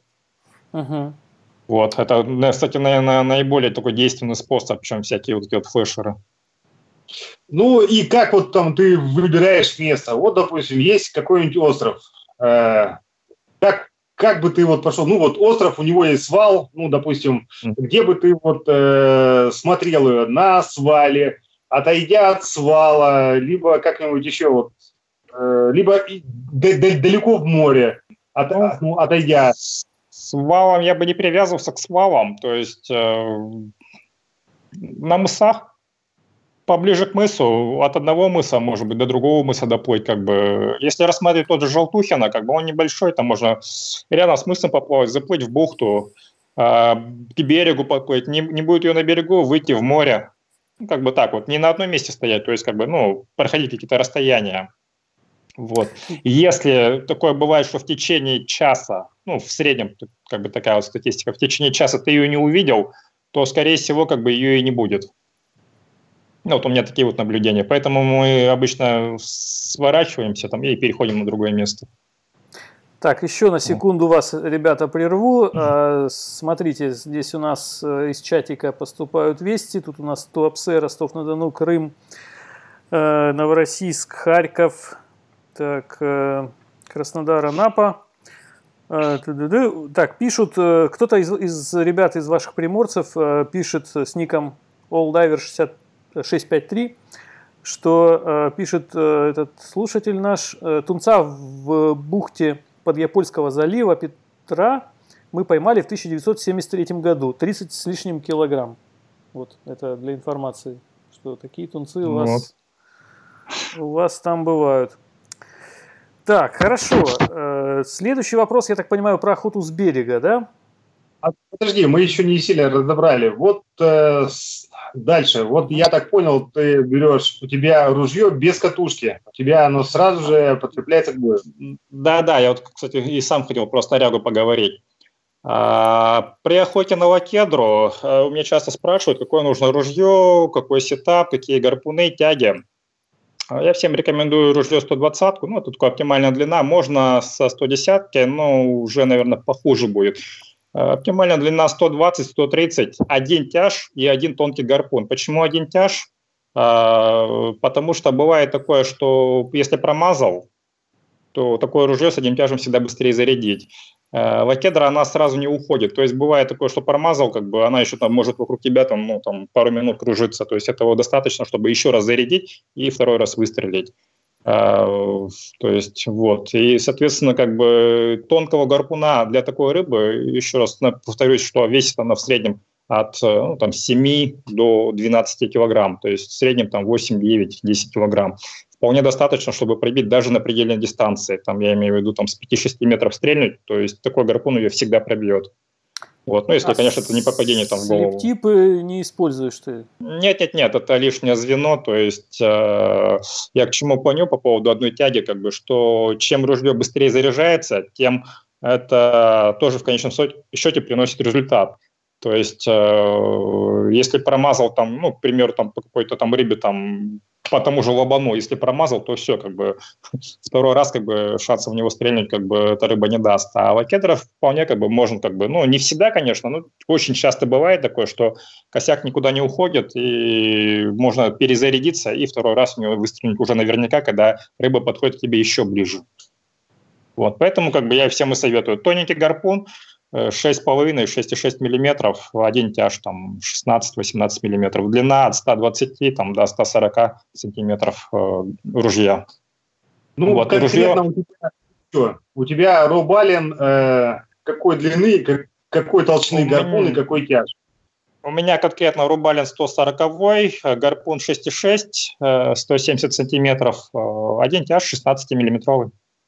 Вот. Э, слип-типа я никогда не использую, ну, по той причине, что если стрельну в слип-типа, во-первых, он э, с ним падает точность, э, с ним больше мороки, я имею в виду, как бы, ну, если сам попал даже в рыбу, там, да, если был бы мощный, да, его там отцеплять, как бы, ну, это время, как бы, это не та рыба, которая гнет гарпуны, и там, ну, или она не такая прям мягкая, как та же макрель, которая может себя там порвать, как бы, и уйти. То есть э, слептип здесь, ну, вообще никак, не нужен никаким боком. Вот, привязываю я ружье напрямую к бую, то есть после того, как я выстрелил в лакедру, я ружье бросаю. Вот. А, от расстояния от э, ружья до буйка у меня примерно 10 метров. Почему 10 метров, там, а я не разматываю дальше? Потому что, ну, примерно, если прозрак плохой, ну, приходится делать подныр на 10 метров. Если же прозрак хороший, то есть я имею в виду, и охота происходит из-под трубки, то я разматываю буквально там, ну, там 2-3 метра. Я имею в виду так, чтобы расстояние от э, гарпуна до буя ну, не превышало там метров 12. Почему 12? После выстрела я не таскаю с собой добивочное ружье, и после того, как я подстрелил кедру, она уходит, соответственно, вниз. А, ну, расстояние вот от гарпуна до буя у меня там метров 10-12, с учетом моей там размотки в 3 метра. Я ныряю следом за ней практически сразу же. Э, хватаю ее за хвост, потому что э, когда она бьется на дне, она не так э, сильно бьется, когда ее тянешь кверху, ну, наверху. То есть, и даже если ты в нее плохо попал, там, ну, она там на соплях держится, то вероятность ее все-таки взять э, больше внизу, на глубине, чем наверху, когда ее, ты ее там к себе подтягиваешь. Вот. То ну, есть, такое. То есть, получается, ты вот стрельнул на кедру, ты не даешь там выгуливаться, чтобы она погуляла там 20 нет, минут, нет, там это. Нет, ты нет, сразу стреляешь и сразу же берешь. Да, Поэтому я и оставляю такое небольшое расстояние, ну, то есть от гарпуна, то есть э, на те же 20 метров я бы не стал нырять сразу, то есть там нужно прийти в себя, там полторы-две минуты отдохнуть, э, и уже потом нырять. Ну, за эти две минуты она может себя порвать как бы и свалить. Поэтому я оставляю вот эти вот 10 метров так, чтобы мне хватило буквально там 2-3 вдоха и сразу за ней нырнуть. То есть как только она опускается до дна, я уже практически уже за ней ныряю. Ну, и пока она там начинает очухиваться после выстрела и дергаться, как бы, я уже пытаюсь ее схватить за хвост. Вот. Ну и, соответственно, с ней уже выныриваю, как бы, ну и все остальное, там, добивание, вешание на план. Вот. Буй у меня простой, э, надувной, то есть э, там не нужно использовать никаких там несжимаемых буев, там ничего такого. То есть лакедра никакой буй там не утащит на дно. То есть даже 10, даже 10-литрового буя будет достаточно там за глаза. Вот, ну, чтобы вот эту рыбу брать. Ага. То есть, грубо говоря, подстрелил, сразу же бросаешь, и сразу же ныряешь, и сразу же берешь. И это да, себя да. оправдывает. Да. Просто, как я хотел сказать, там история была такая, э, как-то выехали на остров Попова, ну, там товарищи пригласили семьями на катере. Ну, думаю, на острове Попова какая там эта рыба, ну, все равно взял две пушки, пошел в руке короткая, пошел за гребешком. Тут на глубине 15 метров раз и выходит лакедра. Вот, а я с коротким ружьем. Ну, я стрельнул, не дострельнул, э, повесил на буй, вытаскиваю длинную пушку. Выходит опять лакедра, я стреляю с длинной, не достреливаю. Вот, 105-ка. Соответственно, я опять перезаряжаю, блин, она выходит, я думаю, она, видимо, очень крупная, что я неправильно оценил расстояние. Ну и подождал уже, несколько раз крутанулась, вот уже близко подошла, уже стрельнул, попал довольно хорошо, отпустил, она там гуляла, гуляла минут 10, там чувствую, уже перестала дергаться, подтянул уже где-то на метров 10, смотрю, вот она уже, я ее уже вижу, беру короткую пушку, э, ныряю, и вижу, ну, уже вижу рыбу, у нее такая дырень в боку, она себя разворотила. Вот. И как бы я вот уже ныряю, я уже вижу, уже практически нажимаю на курок, чтобы добить ее, и тут она делает последний рывок и уходит. Вот. И обидно, я потом пришел к товарищам, говорю, ну вот так вот, я говорю, вот видел лакедру, стрелял, но вот пустой. Э, соответственно, то есть если бы я нырнул бы сразу, у меня был бы большой шанс ее взять. Так? Скорее всего. Да, скорее всего. То есть, э, по моим наблюдениям, она начинает дергаться уже там с двойной стороной силы, когда ты ее подтягиваешь наверх. То есть, когда она сама уходит вниз, она там дергается, но не так сильно. Когда ты начинаешь тянуть ее к себе, пытаться схватить, ну, уже когда хватаешь гарпун и пытаешься схватить ее, схватить ее за хвост, я имею в виду на поверхности, вот э, все стрелы происходят именно в этот момент. Ну, я имею в виду, если ты ее там стрелял на соплях, то именно вот в этот момент она чаще всего срывается. А на глубине ее больше вероятности взять. Ну, то есть я ныряю за ней не всегда. Если я вижу, что я в нее нормально попал, ну, то есть э, в убойное место, как бы, что она себя там не порвет, ни, ну, никак не порвет. Я за ней, не, ну, ныряю, нет смысла никакого за ней нырять, я просто сразу вытаскиваю ее, как бы, ну, и вешаю на кукан. Вот, то есть я ныряю за ней только в том случае, если я видел, либо не видел, куда я в нее попал. То есть если я вижу, что я там попал в нее, там, какой-нибудь в пузо, там, ну, либо, либо она себя может порвать, да, я за ней ныряю, как бы, и либо если я не увидел, куда я в нее попал, тоже, соответственно, ныряю. А так, как бы, ну, если хорошего попадания, то зачем нырять? Вот. А, По поводу все еще вот, э, снаряги еще отклонюсь. А, по поводу гарпуна. А, я раньше использовал толстый гарпун и два тяжа. Помимо того, что такой сетап э, тяжелее заряжать, точнее, не то, что тяжелее, дольше заряжать из-за двух тяжей, а толстый гарпун дает больше рычаг. То есть гарпун тяжелый, э, рыба начинает дергаться, если, соответственно, попадание было не точно, то ей себя легче порвать именно с тяжелым гарпуном. А, тяжелый гарпун, да, он убойней, но это не такой там какой-то гигант, как бы, которого нужно пробить, там не такая там не такая толщина мяса, как бы, когда нужен там тяжелый гарпун. Вот. И еще раз повторюсь, что и с тоненьким гарпуном он всегда прибывает, лакедра всегда прибивается. Вот. А, толстый гарпун, он летит э, дольше, медленнее. И, соответственно, как бы рыба, она не стоит, она движется, и в, э, в движущуюся рыбу всегда легче попасть, э, точнее попасть именно легким гарпуном. Э, соответственно, куда целишься, туда и попадаешь. Потому что раньше, допустим, когда целился там, ну, в середину рыбы, я чаще попадал ближе к хвосту, ну, с тяжелым гарпуном. Вот, поэтому я всем рекомендую именно тоненький гарпун. Uh-huh. Вот. Плюс какой, что такой гарпун будет точнее. А, второй плюс то, что рыба а, меньше рычаг, и, соответственно, даже если она будет дергаться, как бы с тоненького гарпуна, за счет того, что он легче, как бы ей тяжелее порвать себя. Вот. Минус только один, то, что меньше пробивная сила, но в случае с вакедрой... Она мягкая. Да, это без разницы абсолютно. А вот такой пример, что вот, допустим, э, со 105 я вот на Желтухина, когда стрелял в прошлом году, выходила несколько раз, я просто тупо не достреливал, а блин, она не подходила. То есть, ну, как бы на предельной дистанции. Вот. А был бы тяжелый гарпун, и был бы второй оборот линя, я мог бы и дострелить, и спокойно бы взять. Просто рыба была очень а. крупная. Ну, возможно же было такое? А, ну, по поводу двух оборотов. А, тут все зависит от ружья. То есть э, я сторонник того, что, ну, конечно, во многом зависит, какое оружие. Если это дорогое какое-то ружье, инвертор там какой-то там, я не знаю, алимани, да, он будет стрелять на два оборота. Если это ружье трубка, то это максимум. Прицельная дальность – это один оборот. То есть э, то, что гарпун там полетел дальше, это же не значит, что он там полетел именно точно, там прицельно. Он может там полететь по дуге, Ну, там, да, есть такая вероятность, что если стая большая, там, и плотно идет, что, как бы, он попадет в какую-то рыбу. Но это скорее более так, ну, случайность, а не закономерность что как бы там на двух оборотах там ты будешь в нее достреливать там с, на предельной дистанции. Все-таки как бы э, один оборот. Лучше как бы, если ступятка не достреливает, лучше поменять э, ружье на более длинное, а не усиливать там ее какими-то тяжами, там двумя оборотами и толстым гарпуном. Ну, это вот мое мнение. Хорошо.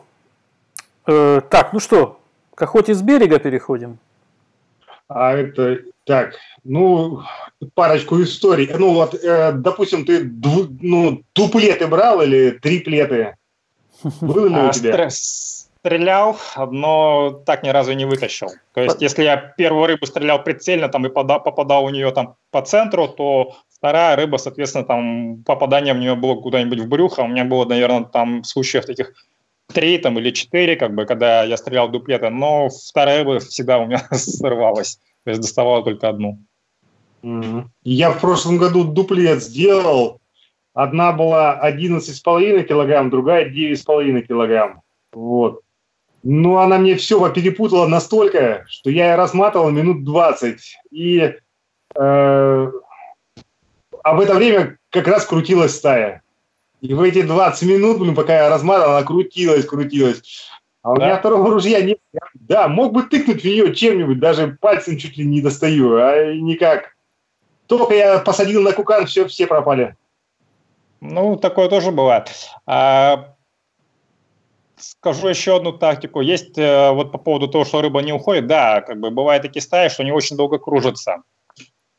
А, я так не практикую, но теоретически это возможно. Я только один раз это делал, просто ради интереса. Когда я вешал второе ружье на бой, э, коротенькое, длинным ружьем стрелял в кедру из-под трубки, она уходила на дно, и стая не уходила, соответственно, она уходит на дно, буй подходит прям к тебе в руки. То есть она уходит прям под тобой, буй тебе подтягивает, на буе стоит второе ружье. А, цепляешь второе ружье, заряжаешь, стая кружится вокруг тебя, подныриваешь, ну, соответственно, там уже второе ружье на катушке, подныриваешь просто буквально там на 2-3 метра как бы и стреляешь вторую рыбу. Вот, так тоже можно делать, и это будет довольно-таки результативно. Ну, как а бы вот и, еще... И, да. А, да. Ну, допустим, часто бывает, вот на катере вы вот выходите, у тебя, допустим, 4 рыбы, у другого 2, у двух по нулям. Это почему так? Они менее везучие или там как-то у тебя Но... что-то правильно. А вы ныряете в одном месте и все делаете одно и то же. Ну, бывает, да, как бы, что не у всех одинаково, как бы, ну, это охота, тут кому-то повезет, кому-то меньше повезет, кто-то более опытный, кто-то нет. А, да, стараемся нырять в одном месте, потому что, ну, там, чтобы не потеряться, катер потом, чтобы не искал тебя. Да, ну, стараемся так, в зоне видимости, чтобы мы были друг от друга. Вот. Но не всегда у кого-то, и у меня тоже не всегда попадают, ну, так, чтобы там, ну, стопроцентные попадания были. Бывает, ну, и там, и мажешь там, ну, и всякие случаи бывают, как бы, то есть, и я не всегда с рыбы прихожу.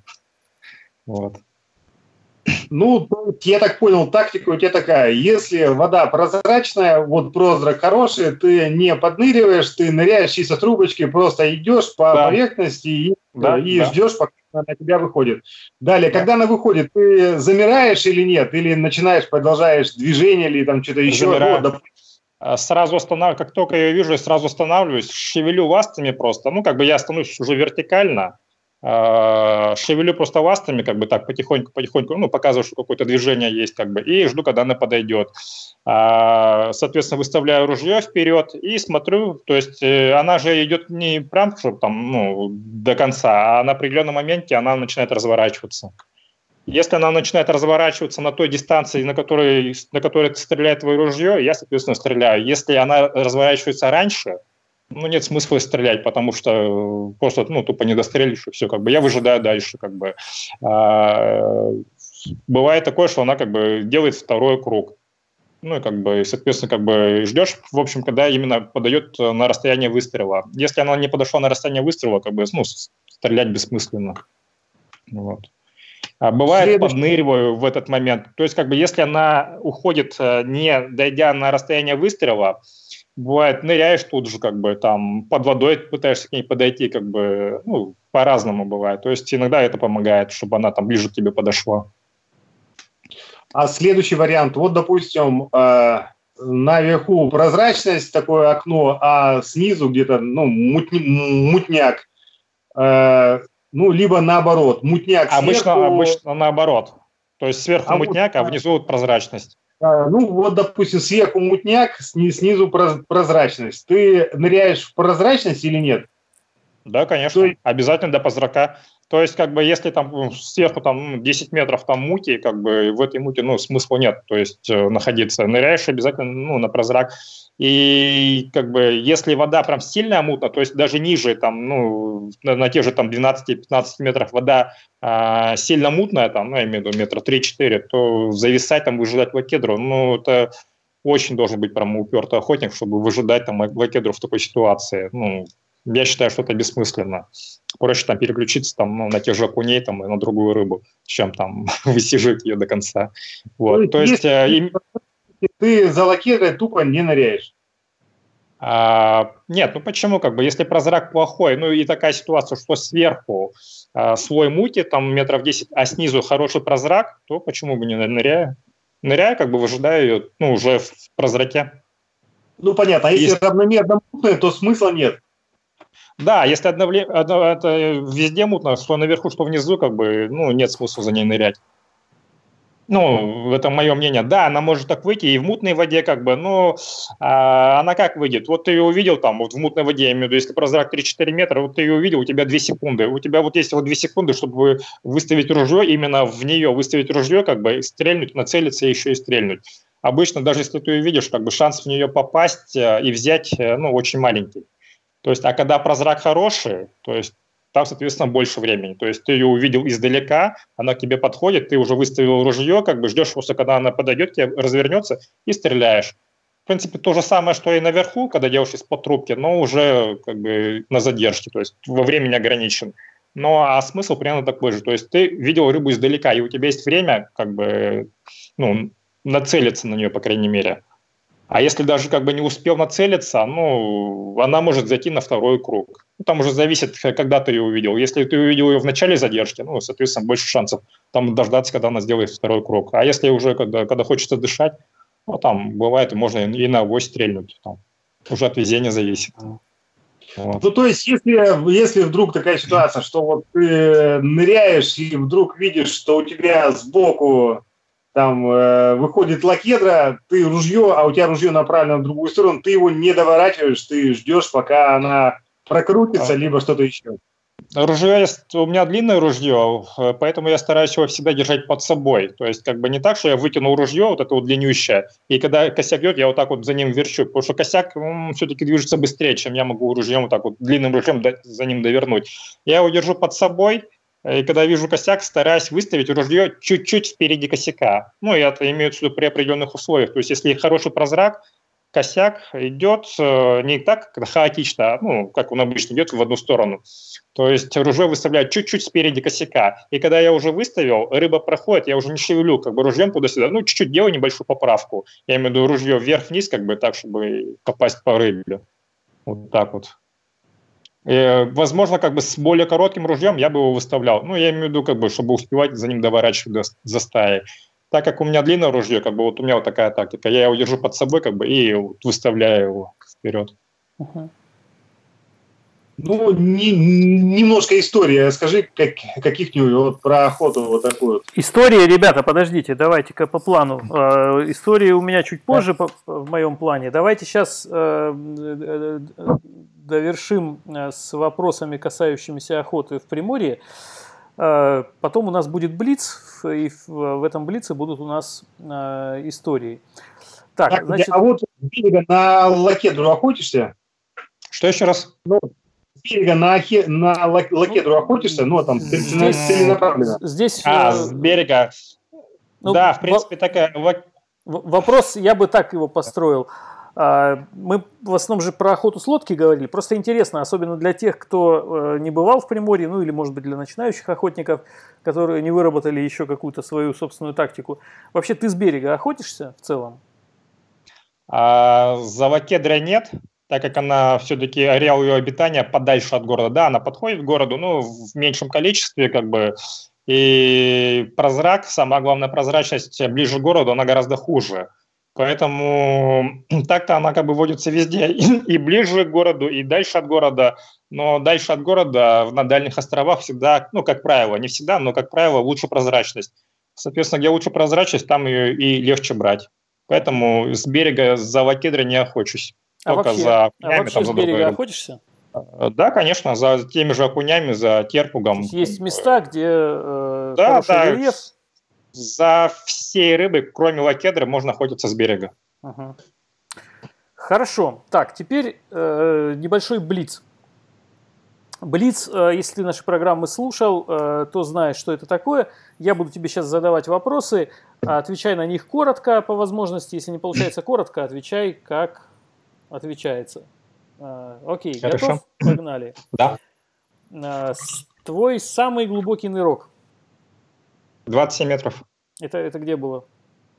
Здесь, в Приморье. В Приморье, то есть ну, реально на такую большую глубину ходишь? Да, но это было, это было именно нырок, то есть это была не охота, а просто нырок, без ничего. В режиме free? Да, в режиме фридайвинга.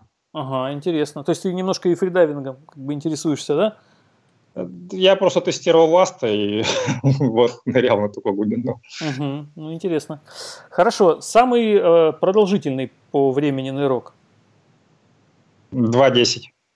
2.10. Это тоже был в режиме фри или в режиме охоты? А, нет, нет, это в режиме охоты. Угу, угу, достаточно Именно, ну, серьезно. за окунями.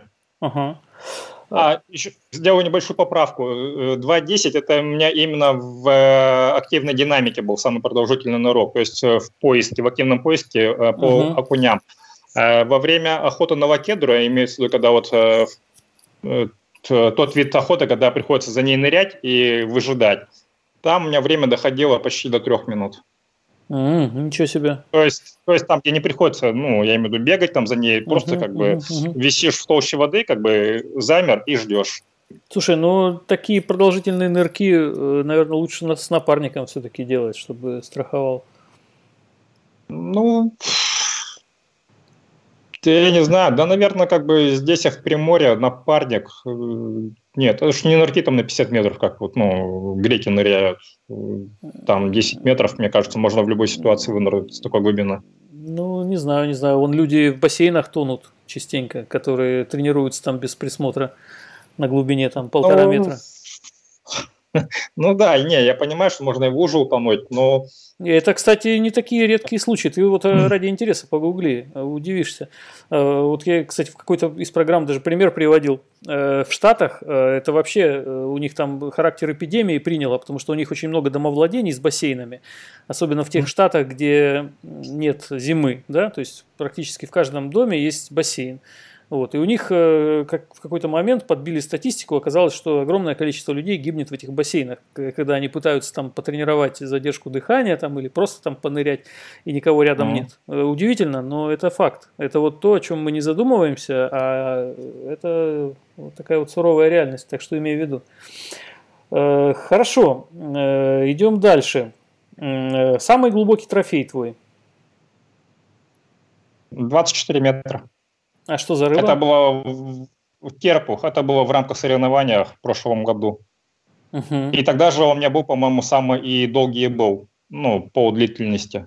То угу. есть, э, как я вначале говорил, рыба, ну, там в основном как бы нужно было кербуга стрелять, а он был на глубине, и он только-только подходил, это был, по времени было середина сентября, то есть он только-только подходил, был очень шугливый и на глубине, поэтому как бы, чтобы его брать, нужно было так вот, ну, поднапрячься. Угу, угу. Хорошо. Э, самый крупный трофей, который тебе приходилось брать? Здесь или вообще? Давай так, э, вообще и в Приморье. А в Приморье лакедра 11 килограммов, а, тропики, каранс, вот, вот эта вот поездка, где-то, я думаю, в районе 50 килограмм. Угу. Ну, вообще суперский каранс, прям мон, монстрище. Да, да и лакет. Вот нам, черноморцам, вообще, конечно, все, все, что больше 5 килограмм, для нас это очень большая рыба. На самом-то деле у нас же э, не так все шикарно, как, как у вас. Приезжайте к нам. А, да, а какой окунь там большой? А то ты там с такими монстрами, я видел фотографии. А, окунь у меня самый большой на 3,9. 3,9, ну это очень большой, да. Ну, угу. да, как бы рад ему очень был. Причем был не на глубине, я его стрельнул где-то на 12 метрах. Хорошо, а следующий вопрос. Э, самая опасная ситуация твоей подводной практики? Это было за границей. Таиланд, моя, наверное, одна из первых э, поездок. Э, я стрелял группером. То есть глубина была небольшая, может быть, метров, ну, может быть, 13-14, где-то вот в этих вот пределах. Я тогда еще охотился без компьютера. А дело было к вечеру, было течение, и я уже так немного подизмотался. И до этого охотился, как бы рыбы там не видел, не видел, не видел, не видел. И тут под вечер а, иду, вижу, ну, нырнул, рыба бежит к гроту, залетает уже, и практически там метр он оставался до грота. Я нацелился и попал в него. Увидел, что попал э, не куда-то там, ну, в центр, а так, ну, на соплях примерно где-то там в районе хвоста. Э, да, я до этого читал, что там, если группер э, лезет в пещеру, ты в него попал, нужно там его вытягивать, как бы, чтобы он туда не залез, как бы, а то если залезет, то все, как бы, там, трендец, нужно будет его там, ну, очень долго вытаскивать. Вот. Ну, естественно, я не стал как бы тащить веревку, ну, линь на себя, потому что я боялся его просто порвать. Тут, ну, как бы такая рыба, там, ну, он такой довольно-таки прилично был по размеру, такая рыба, как бы увидел ее там в первый раз там за неделю охоты, и как бы, ну, жалко мне его было упускать. Ну, вот, э, поэтому я ослабил, наоборот, э, лень с катушки, он туда залетел, в пещеру. Я пристегнул ружье к бую и пытался там отдохнуть, а было течение. Ну и вроде отдохнул, насколько смог, нырнул к нему, ну и стал его из этого грота вытаскивать. То есть я его хватаю, он как бы там бьется, за, там э, в гроте там расщепенился, как бы, я его хватаю, он вырывается, я его хватаю, он вырывается. В этот момент я совершенно забыл о том, что как бы, ну, там я нахожусь под водой, что нужно всплывать, что воздух как бы, ну, ограничен.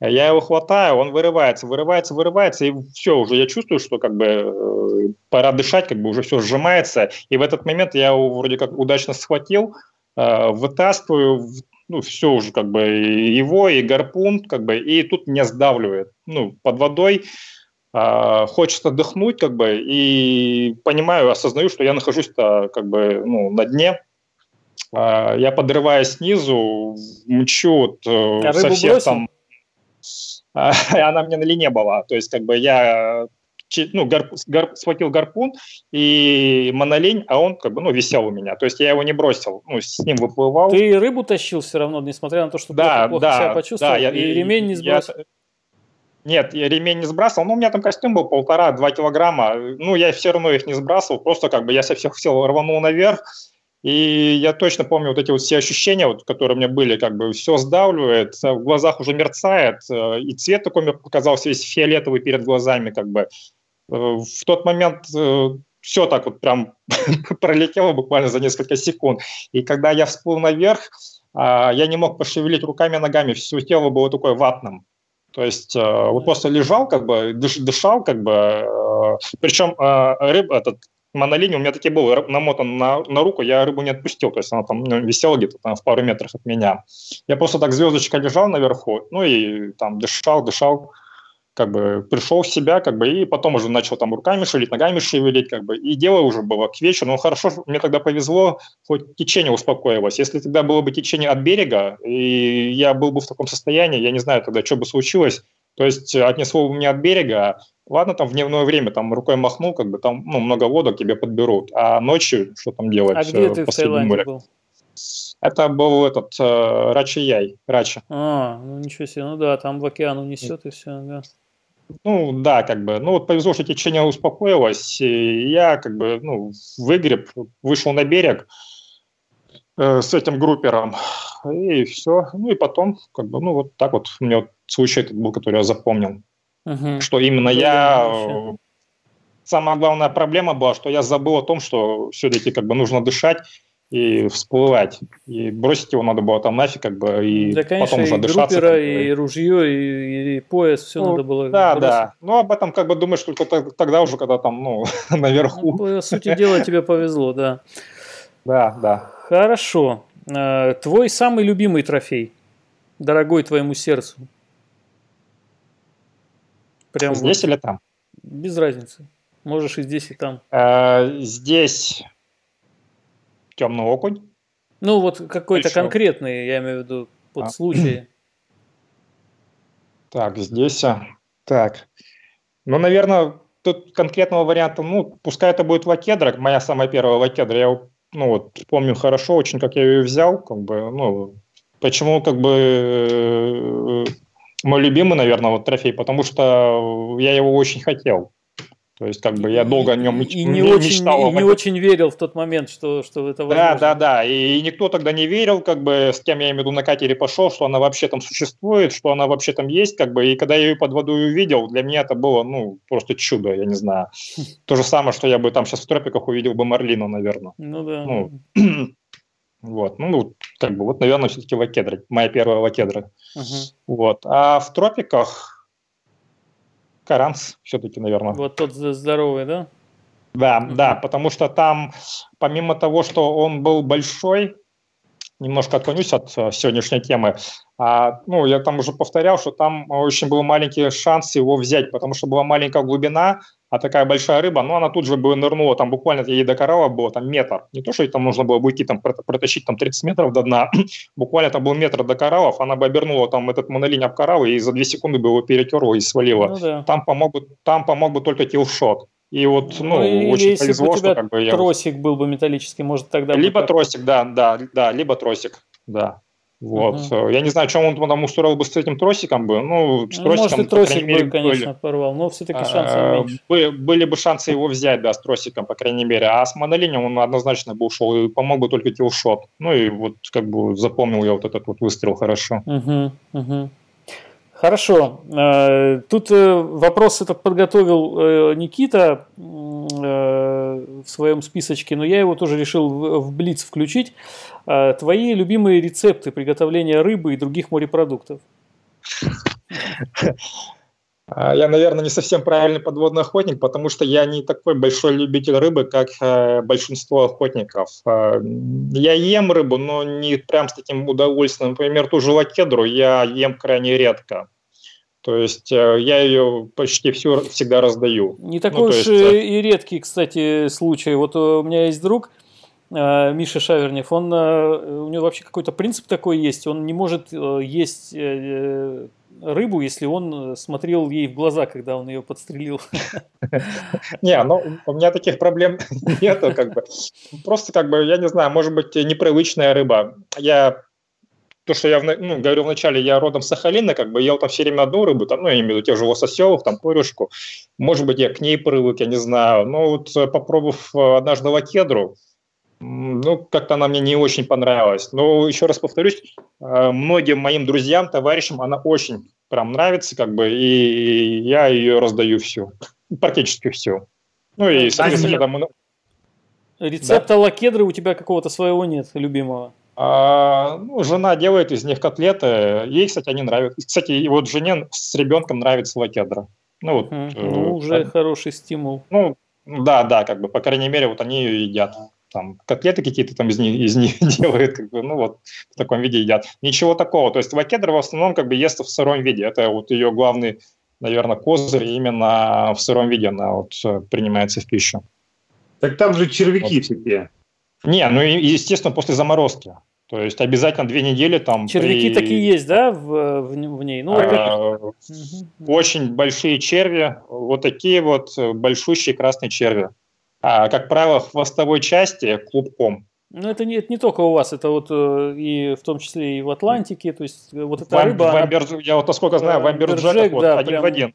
Да, прям, да такие славится. же черви один в один, и тоже именно вот в хвостовой части. То есть, как правило, они почему-то в хвостовой части находятся.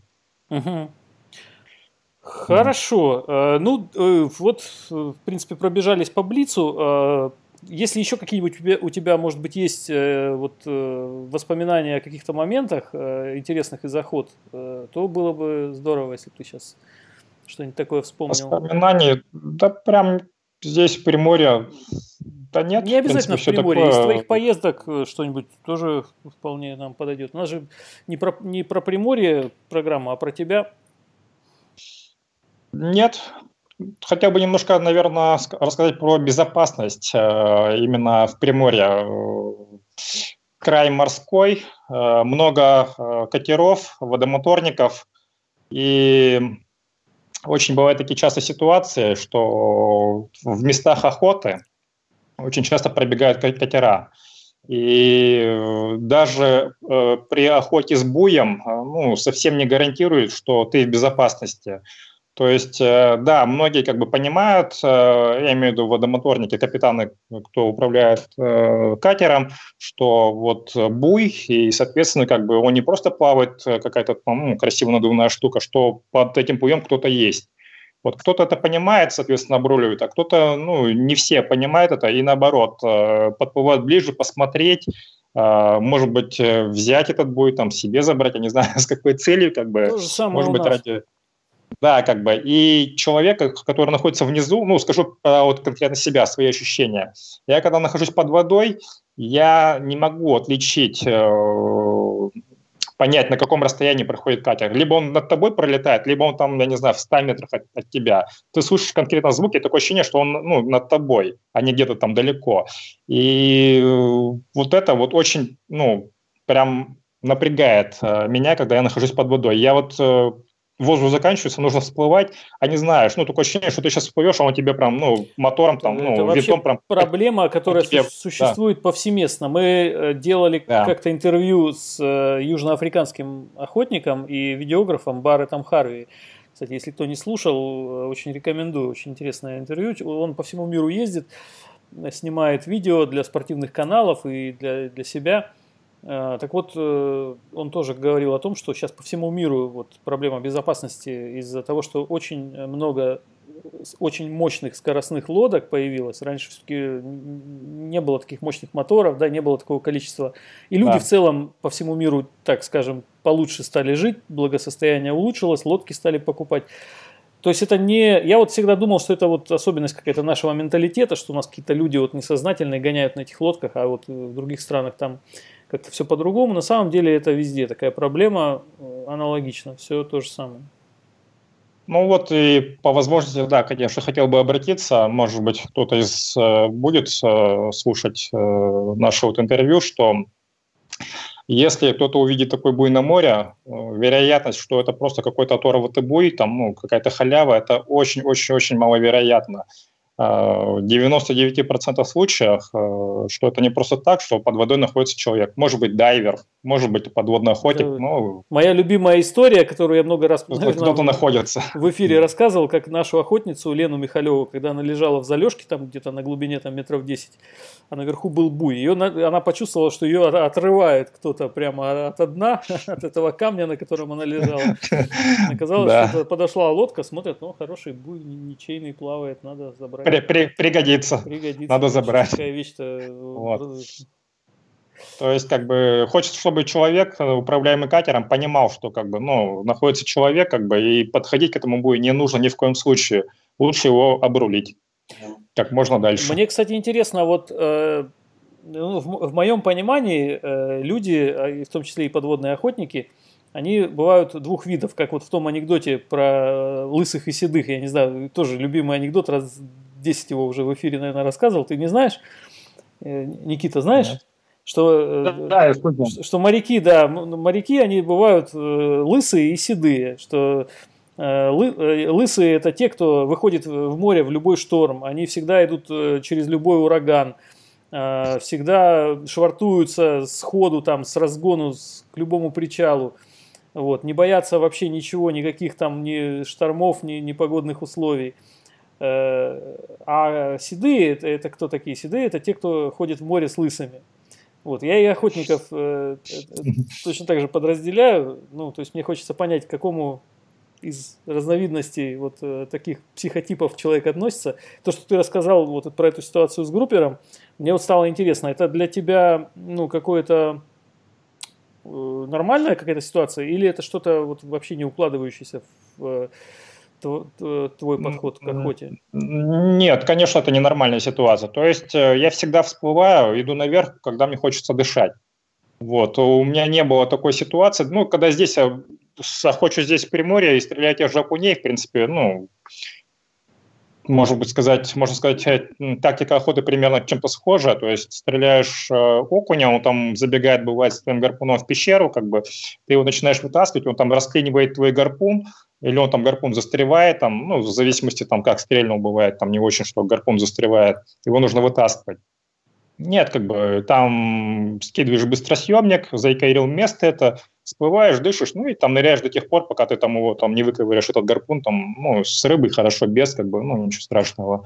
Вот. Э, не было прям таких напрягов, что прям вот э, с каким-то там трудом там выплывал, там, ну и там дышал. Uh-huh. Ну, хорошо. Вот. Только это вот в Таиланде был только единственный случай, когда, наверное, блэкаут был довольно-таки близко. Последних два вопроса к нашему Блицу. Э, рыба твоей мечты? Большой тунец. Большой тунец. Это у вас ты хочешь, да, там встретить? Нет, Или нет. вообще где угодно? Э, собакозубый. Да, прям там собакозубый? В тропиках, да, именно собак. Хочу, да, именно собакозубого большого тунца. А, ну, а как же марлин, парусник, что-нибудь такое, нет? Э, парусник нет, как бы, э, да, рыба красивая, ну, насколько я вот, я их ни разу под водой не видел, ну, я не знаю, я вот кучу роликов просмотрел. Не, не, ну, не такая, да, не, что прям, да. Да, не, я не заметил, что прям такой, такой трофей, как бы обычно их стреляют вообще там чуть ли не из-под трубки.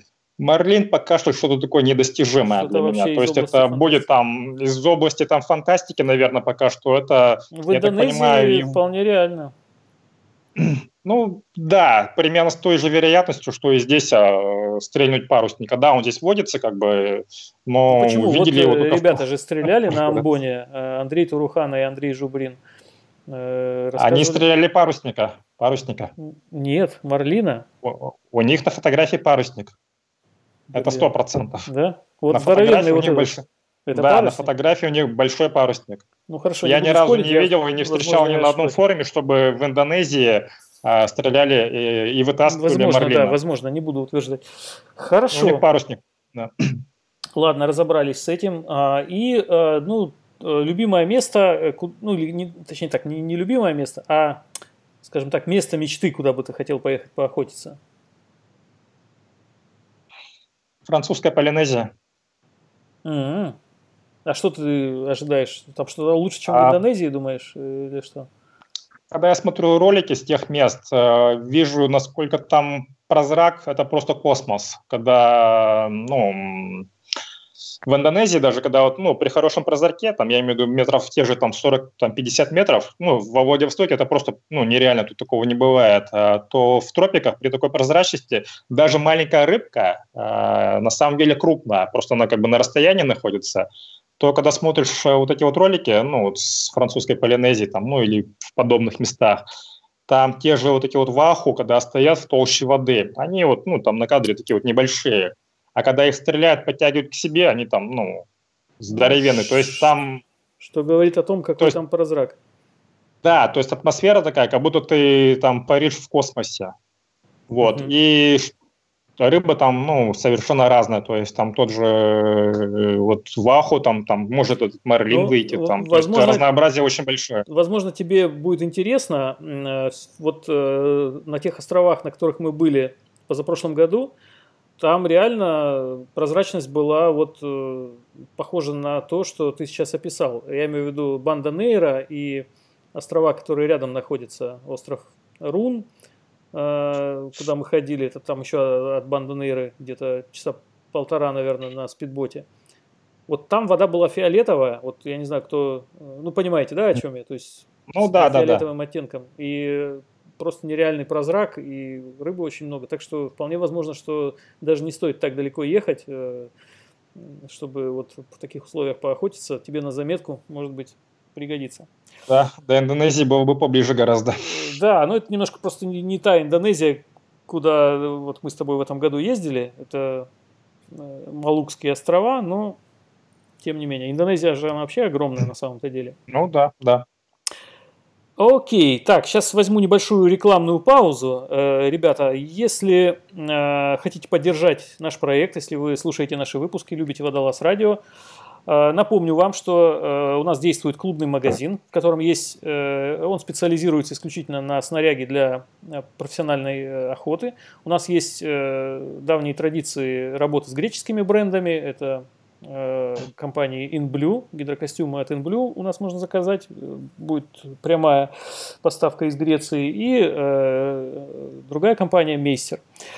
Э, ссылочка будет в описании к видео, а также на сайте Водолаз Радио есть кнопочка такая «Магазин», там э, есть и э, э, продукция фирм э, Robalin, э, Neptonic Systems, э, то есть те товары, те элементы снаряжения, которые используются исключительно для морской и океанической охоты. Также можно все это у нас заказать. Имейте в виду, если хотите заказать э, у нас, заходите на сайт э, Водолаз Радио, жмите кнопочку «Магазин» и заказывайте. Это, этим вы поможете нашему проекту.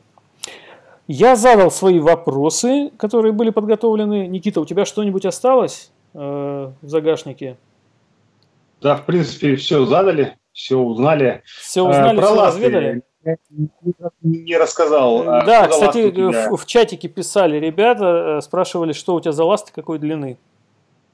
А у меня обычные карбоновые ласты длинные, C4. Э, калоша у меня Патос.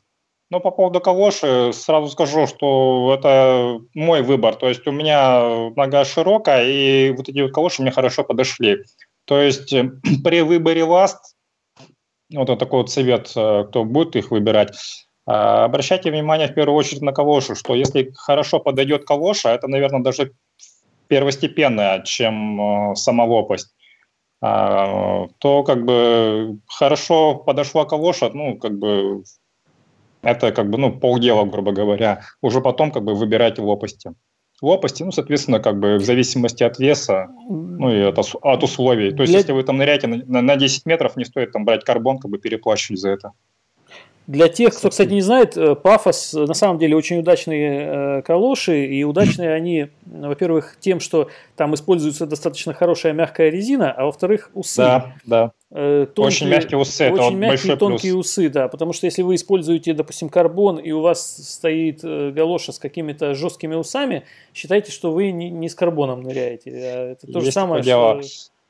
По поводу вот усов, я раньше использовал э, калоши Stingray, Homer Stingray а, с карбоновыми лопасть, лопастями. Ну, соответственно, как бы по незнанию так сначала нырял. Потом со временем я обрезать мне их было жалко. Я взял просто э, канцелярский ножик и усы вот, сделал тоненький, так тоненькими. Вот, вот многие как, так делают, да. да.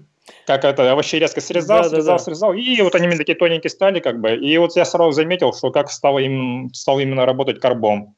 То есть э, следующий мой выбор был ласт э, без усов вообще. Ну, то есть эти ласты C4, которые с анатомической калошей идут, старые, они вообще идут без усов. То есть, ну, ну то есть сейчас вот, у них вышло... Надо, надо помнить да. этот момент, да, что усы это такой момент, который может очень сильно снижать или вообще да. влиять на эффективность. Если они есть, то пускай они будут мягкими, ну и максимально короткими. Ну, это вот совет такой. По поводу жесткости, ну тут кто как привык. То есть у меня многие товарищи любят э, жесткие ласты, то есть как бы мотивируют это тем, что когда они выныривают, они там не пробуксовывают, как бы вылетаешь с ним как реактивный. Да, все-таки есть, как бы, но вместе с этим как бы сжирается кислород, то есть как бы больше энергии тратишь. Вот. И если ты хочешь растянуть нырялку там на 4-5 на часов, то в конце этой нырялки, да, каким-то там качком не был, с такими ну, жесткими ластами будет очень не стоит, ну, тяжко, да, тяжко нырять, да.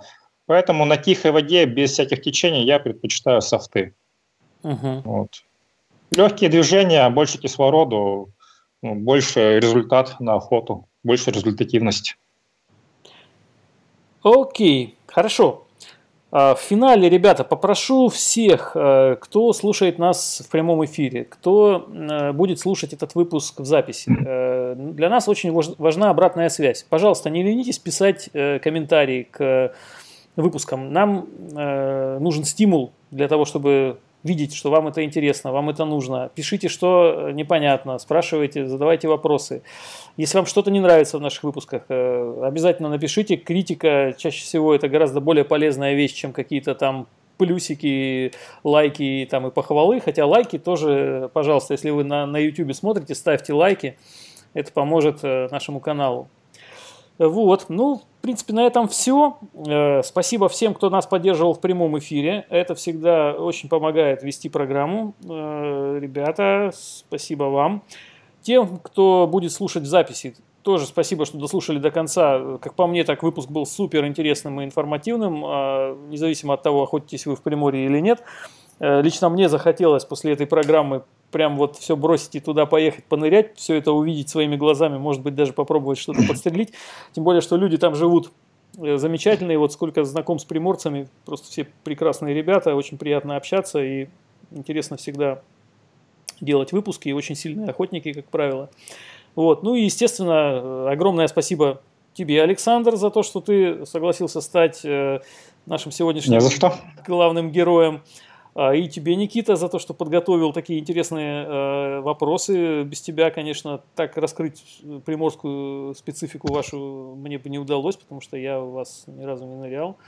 Вот, тем более, э, учтите, что э, дело-то все происходит глубокой ночью. Это по московскому времени сейчас у нас тут сколько 9 часов 21 час, а у ребят сейчас сколько? Час, два, два Пятый час. Блин, пятый час. О, вообще. Вот, так что вы, ребята, просто герои. Спасибо вам огромное. Было очень приятно с вами пообщаться. Очень хочется как-нибудь, где-нибудь, когда-нибудь встретиться, Взаимно. пересечься. Очень надеюсь. Может быть, все-таки, э, я надеюсь, получится. Приезжай к нам. Я вот не буду обещать, что приеду. Я, мне больше верится в то, что мы с тобой э, на Пениде поохотимся вместе. Может быть, в, след, в следующем году там или когда соберемся. Ну, тем не менее, либо, может, вы к нам приедете на, на юга здесь э, летом отдых, отдохнуть, понырять. Э, буду очень У вас рад. мало Рыбы мало, да, и она маленькая вся. Да, нет. Зато она глубоко там, зато она там глубоко, и это как раз хорошая будет ну, тренировка. Да, мы все равно нашу охоту тоже любим, ну вот, несмотря на то, что таких больших трофеев тут, конечно, не подстрелить. Вот, ну что, спасибо, ребята, было очень интересно, было круто. Э, еще раз э, всем жму руки и обнимаю. Сегодня у нас э, в прямом эфире был подводный охотник из города Владивосток Александр Че. И мне помогал вести программу «Подводный охотник» из Владивостока Никита Орлов. Ребята, спасибо огромное. Всем до следующих встреч, до следующих эфиров. Всем пока. пока. Всем пока. Всем пока.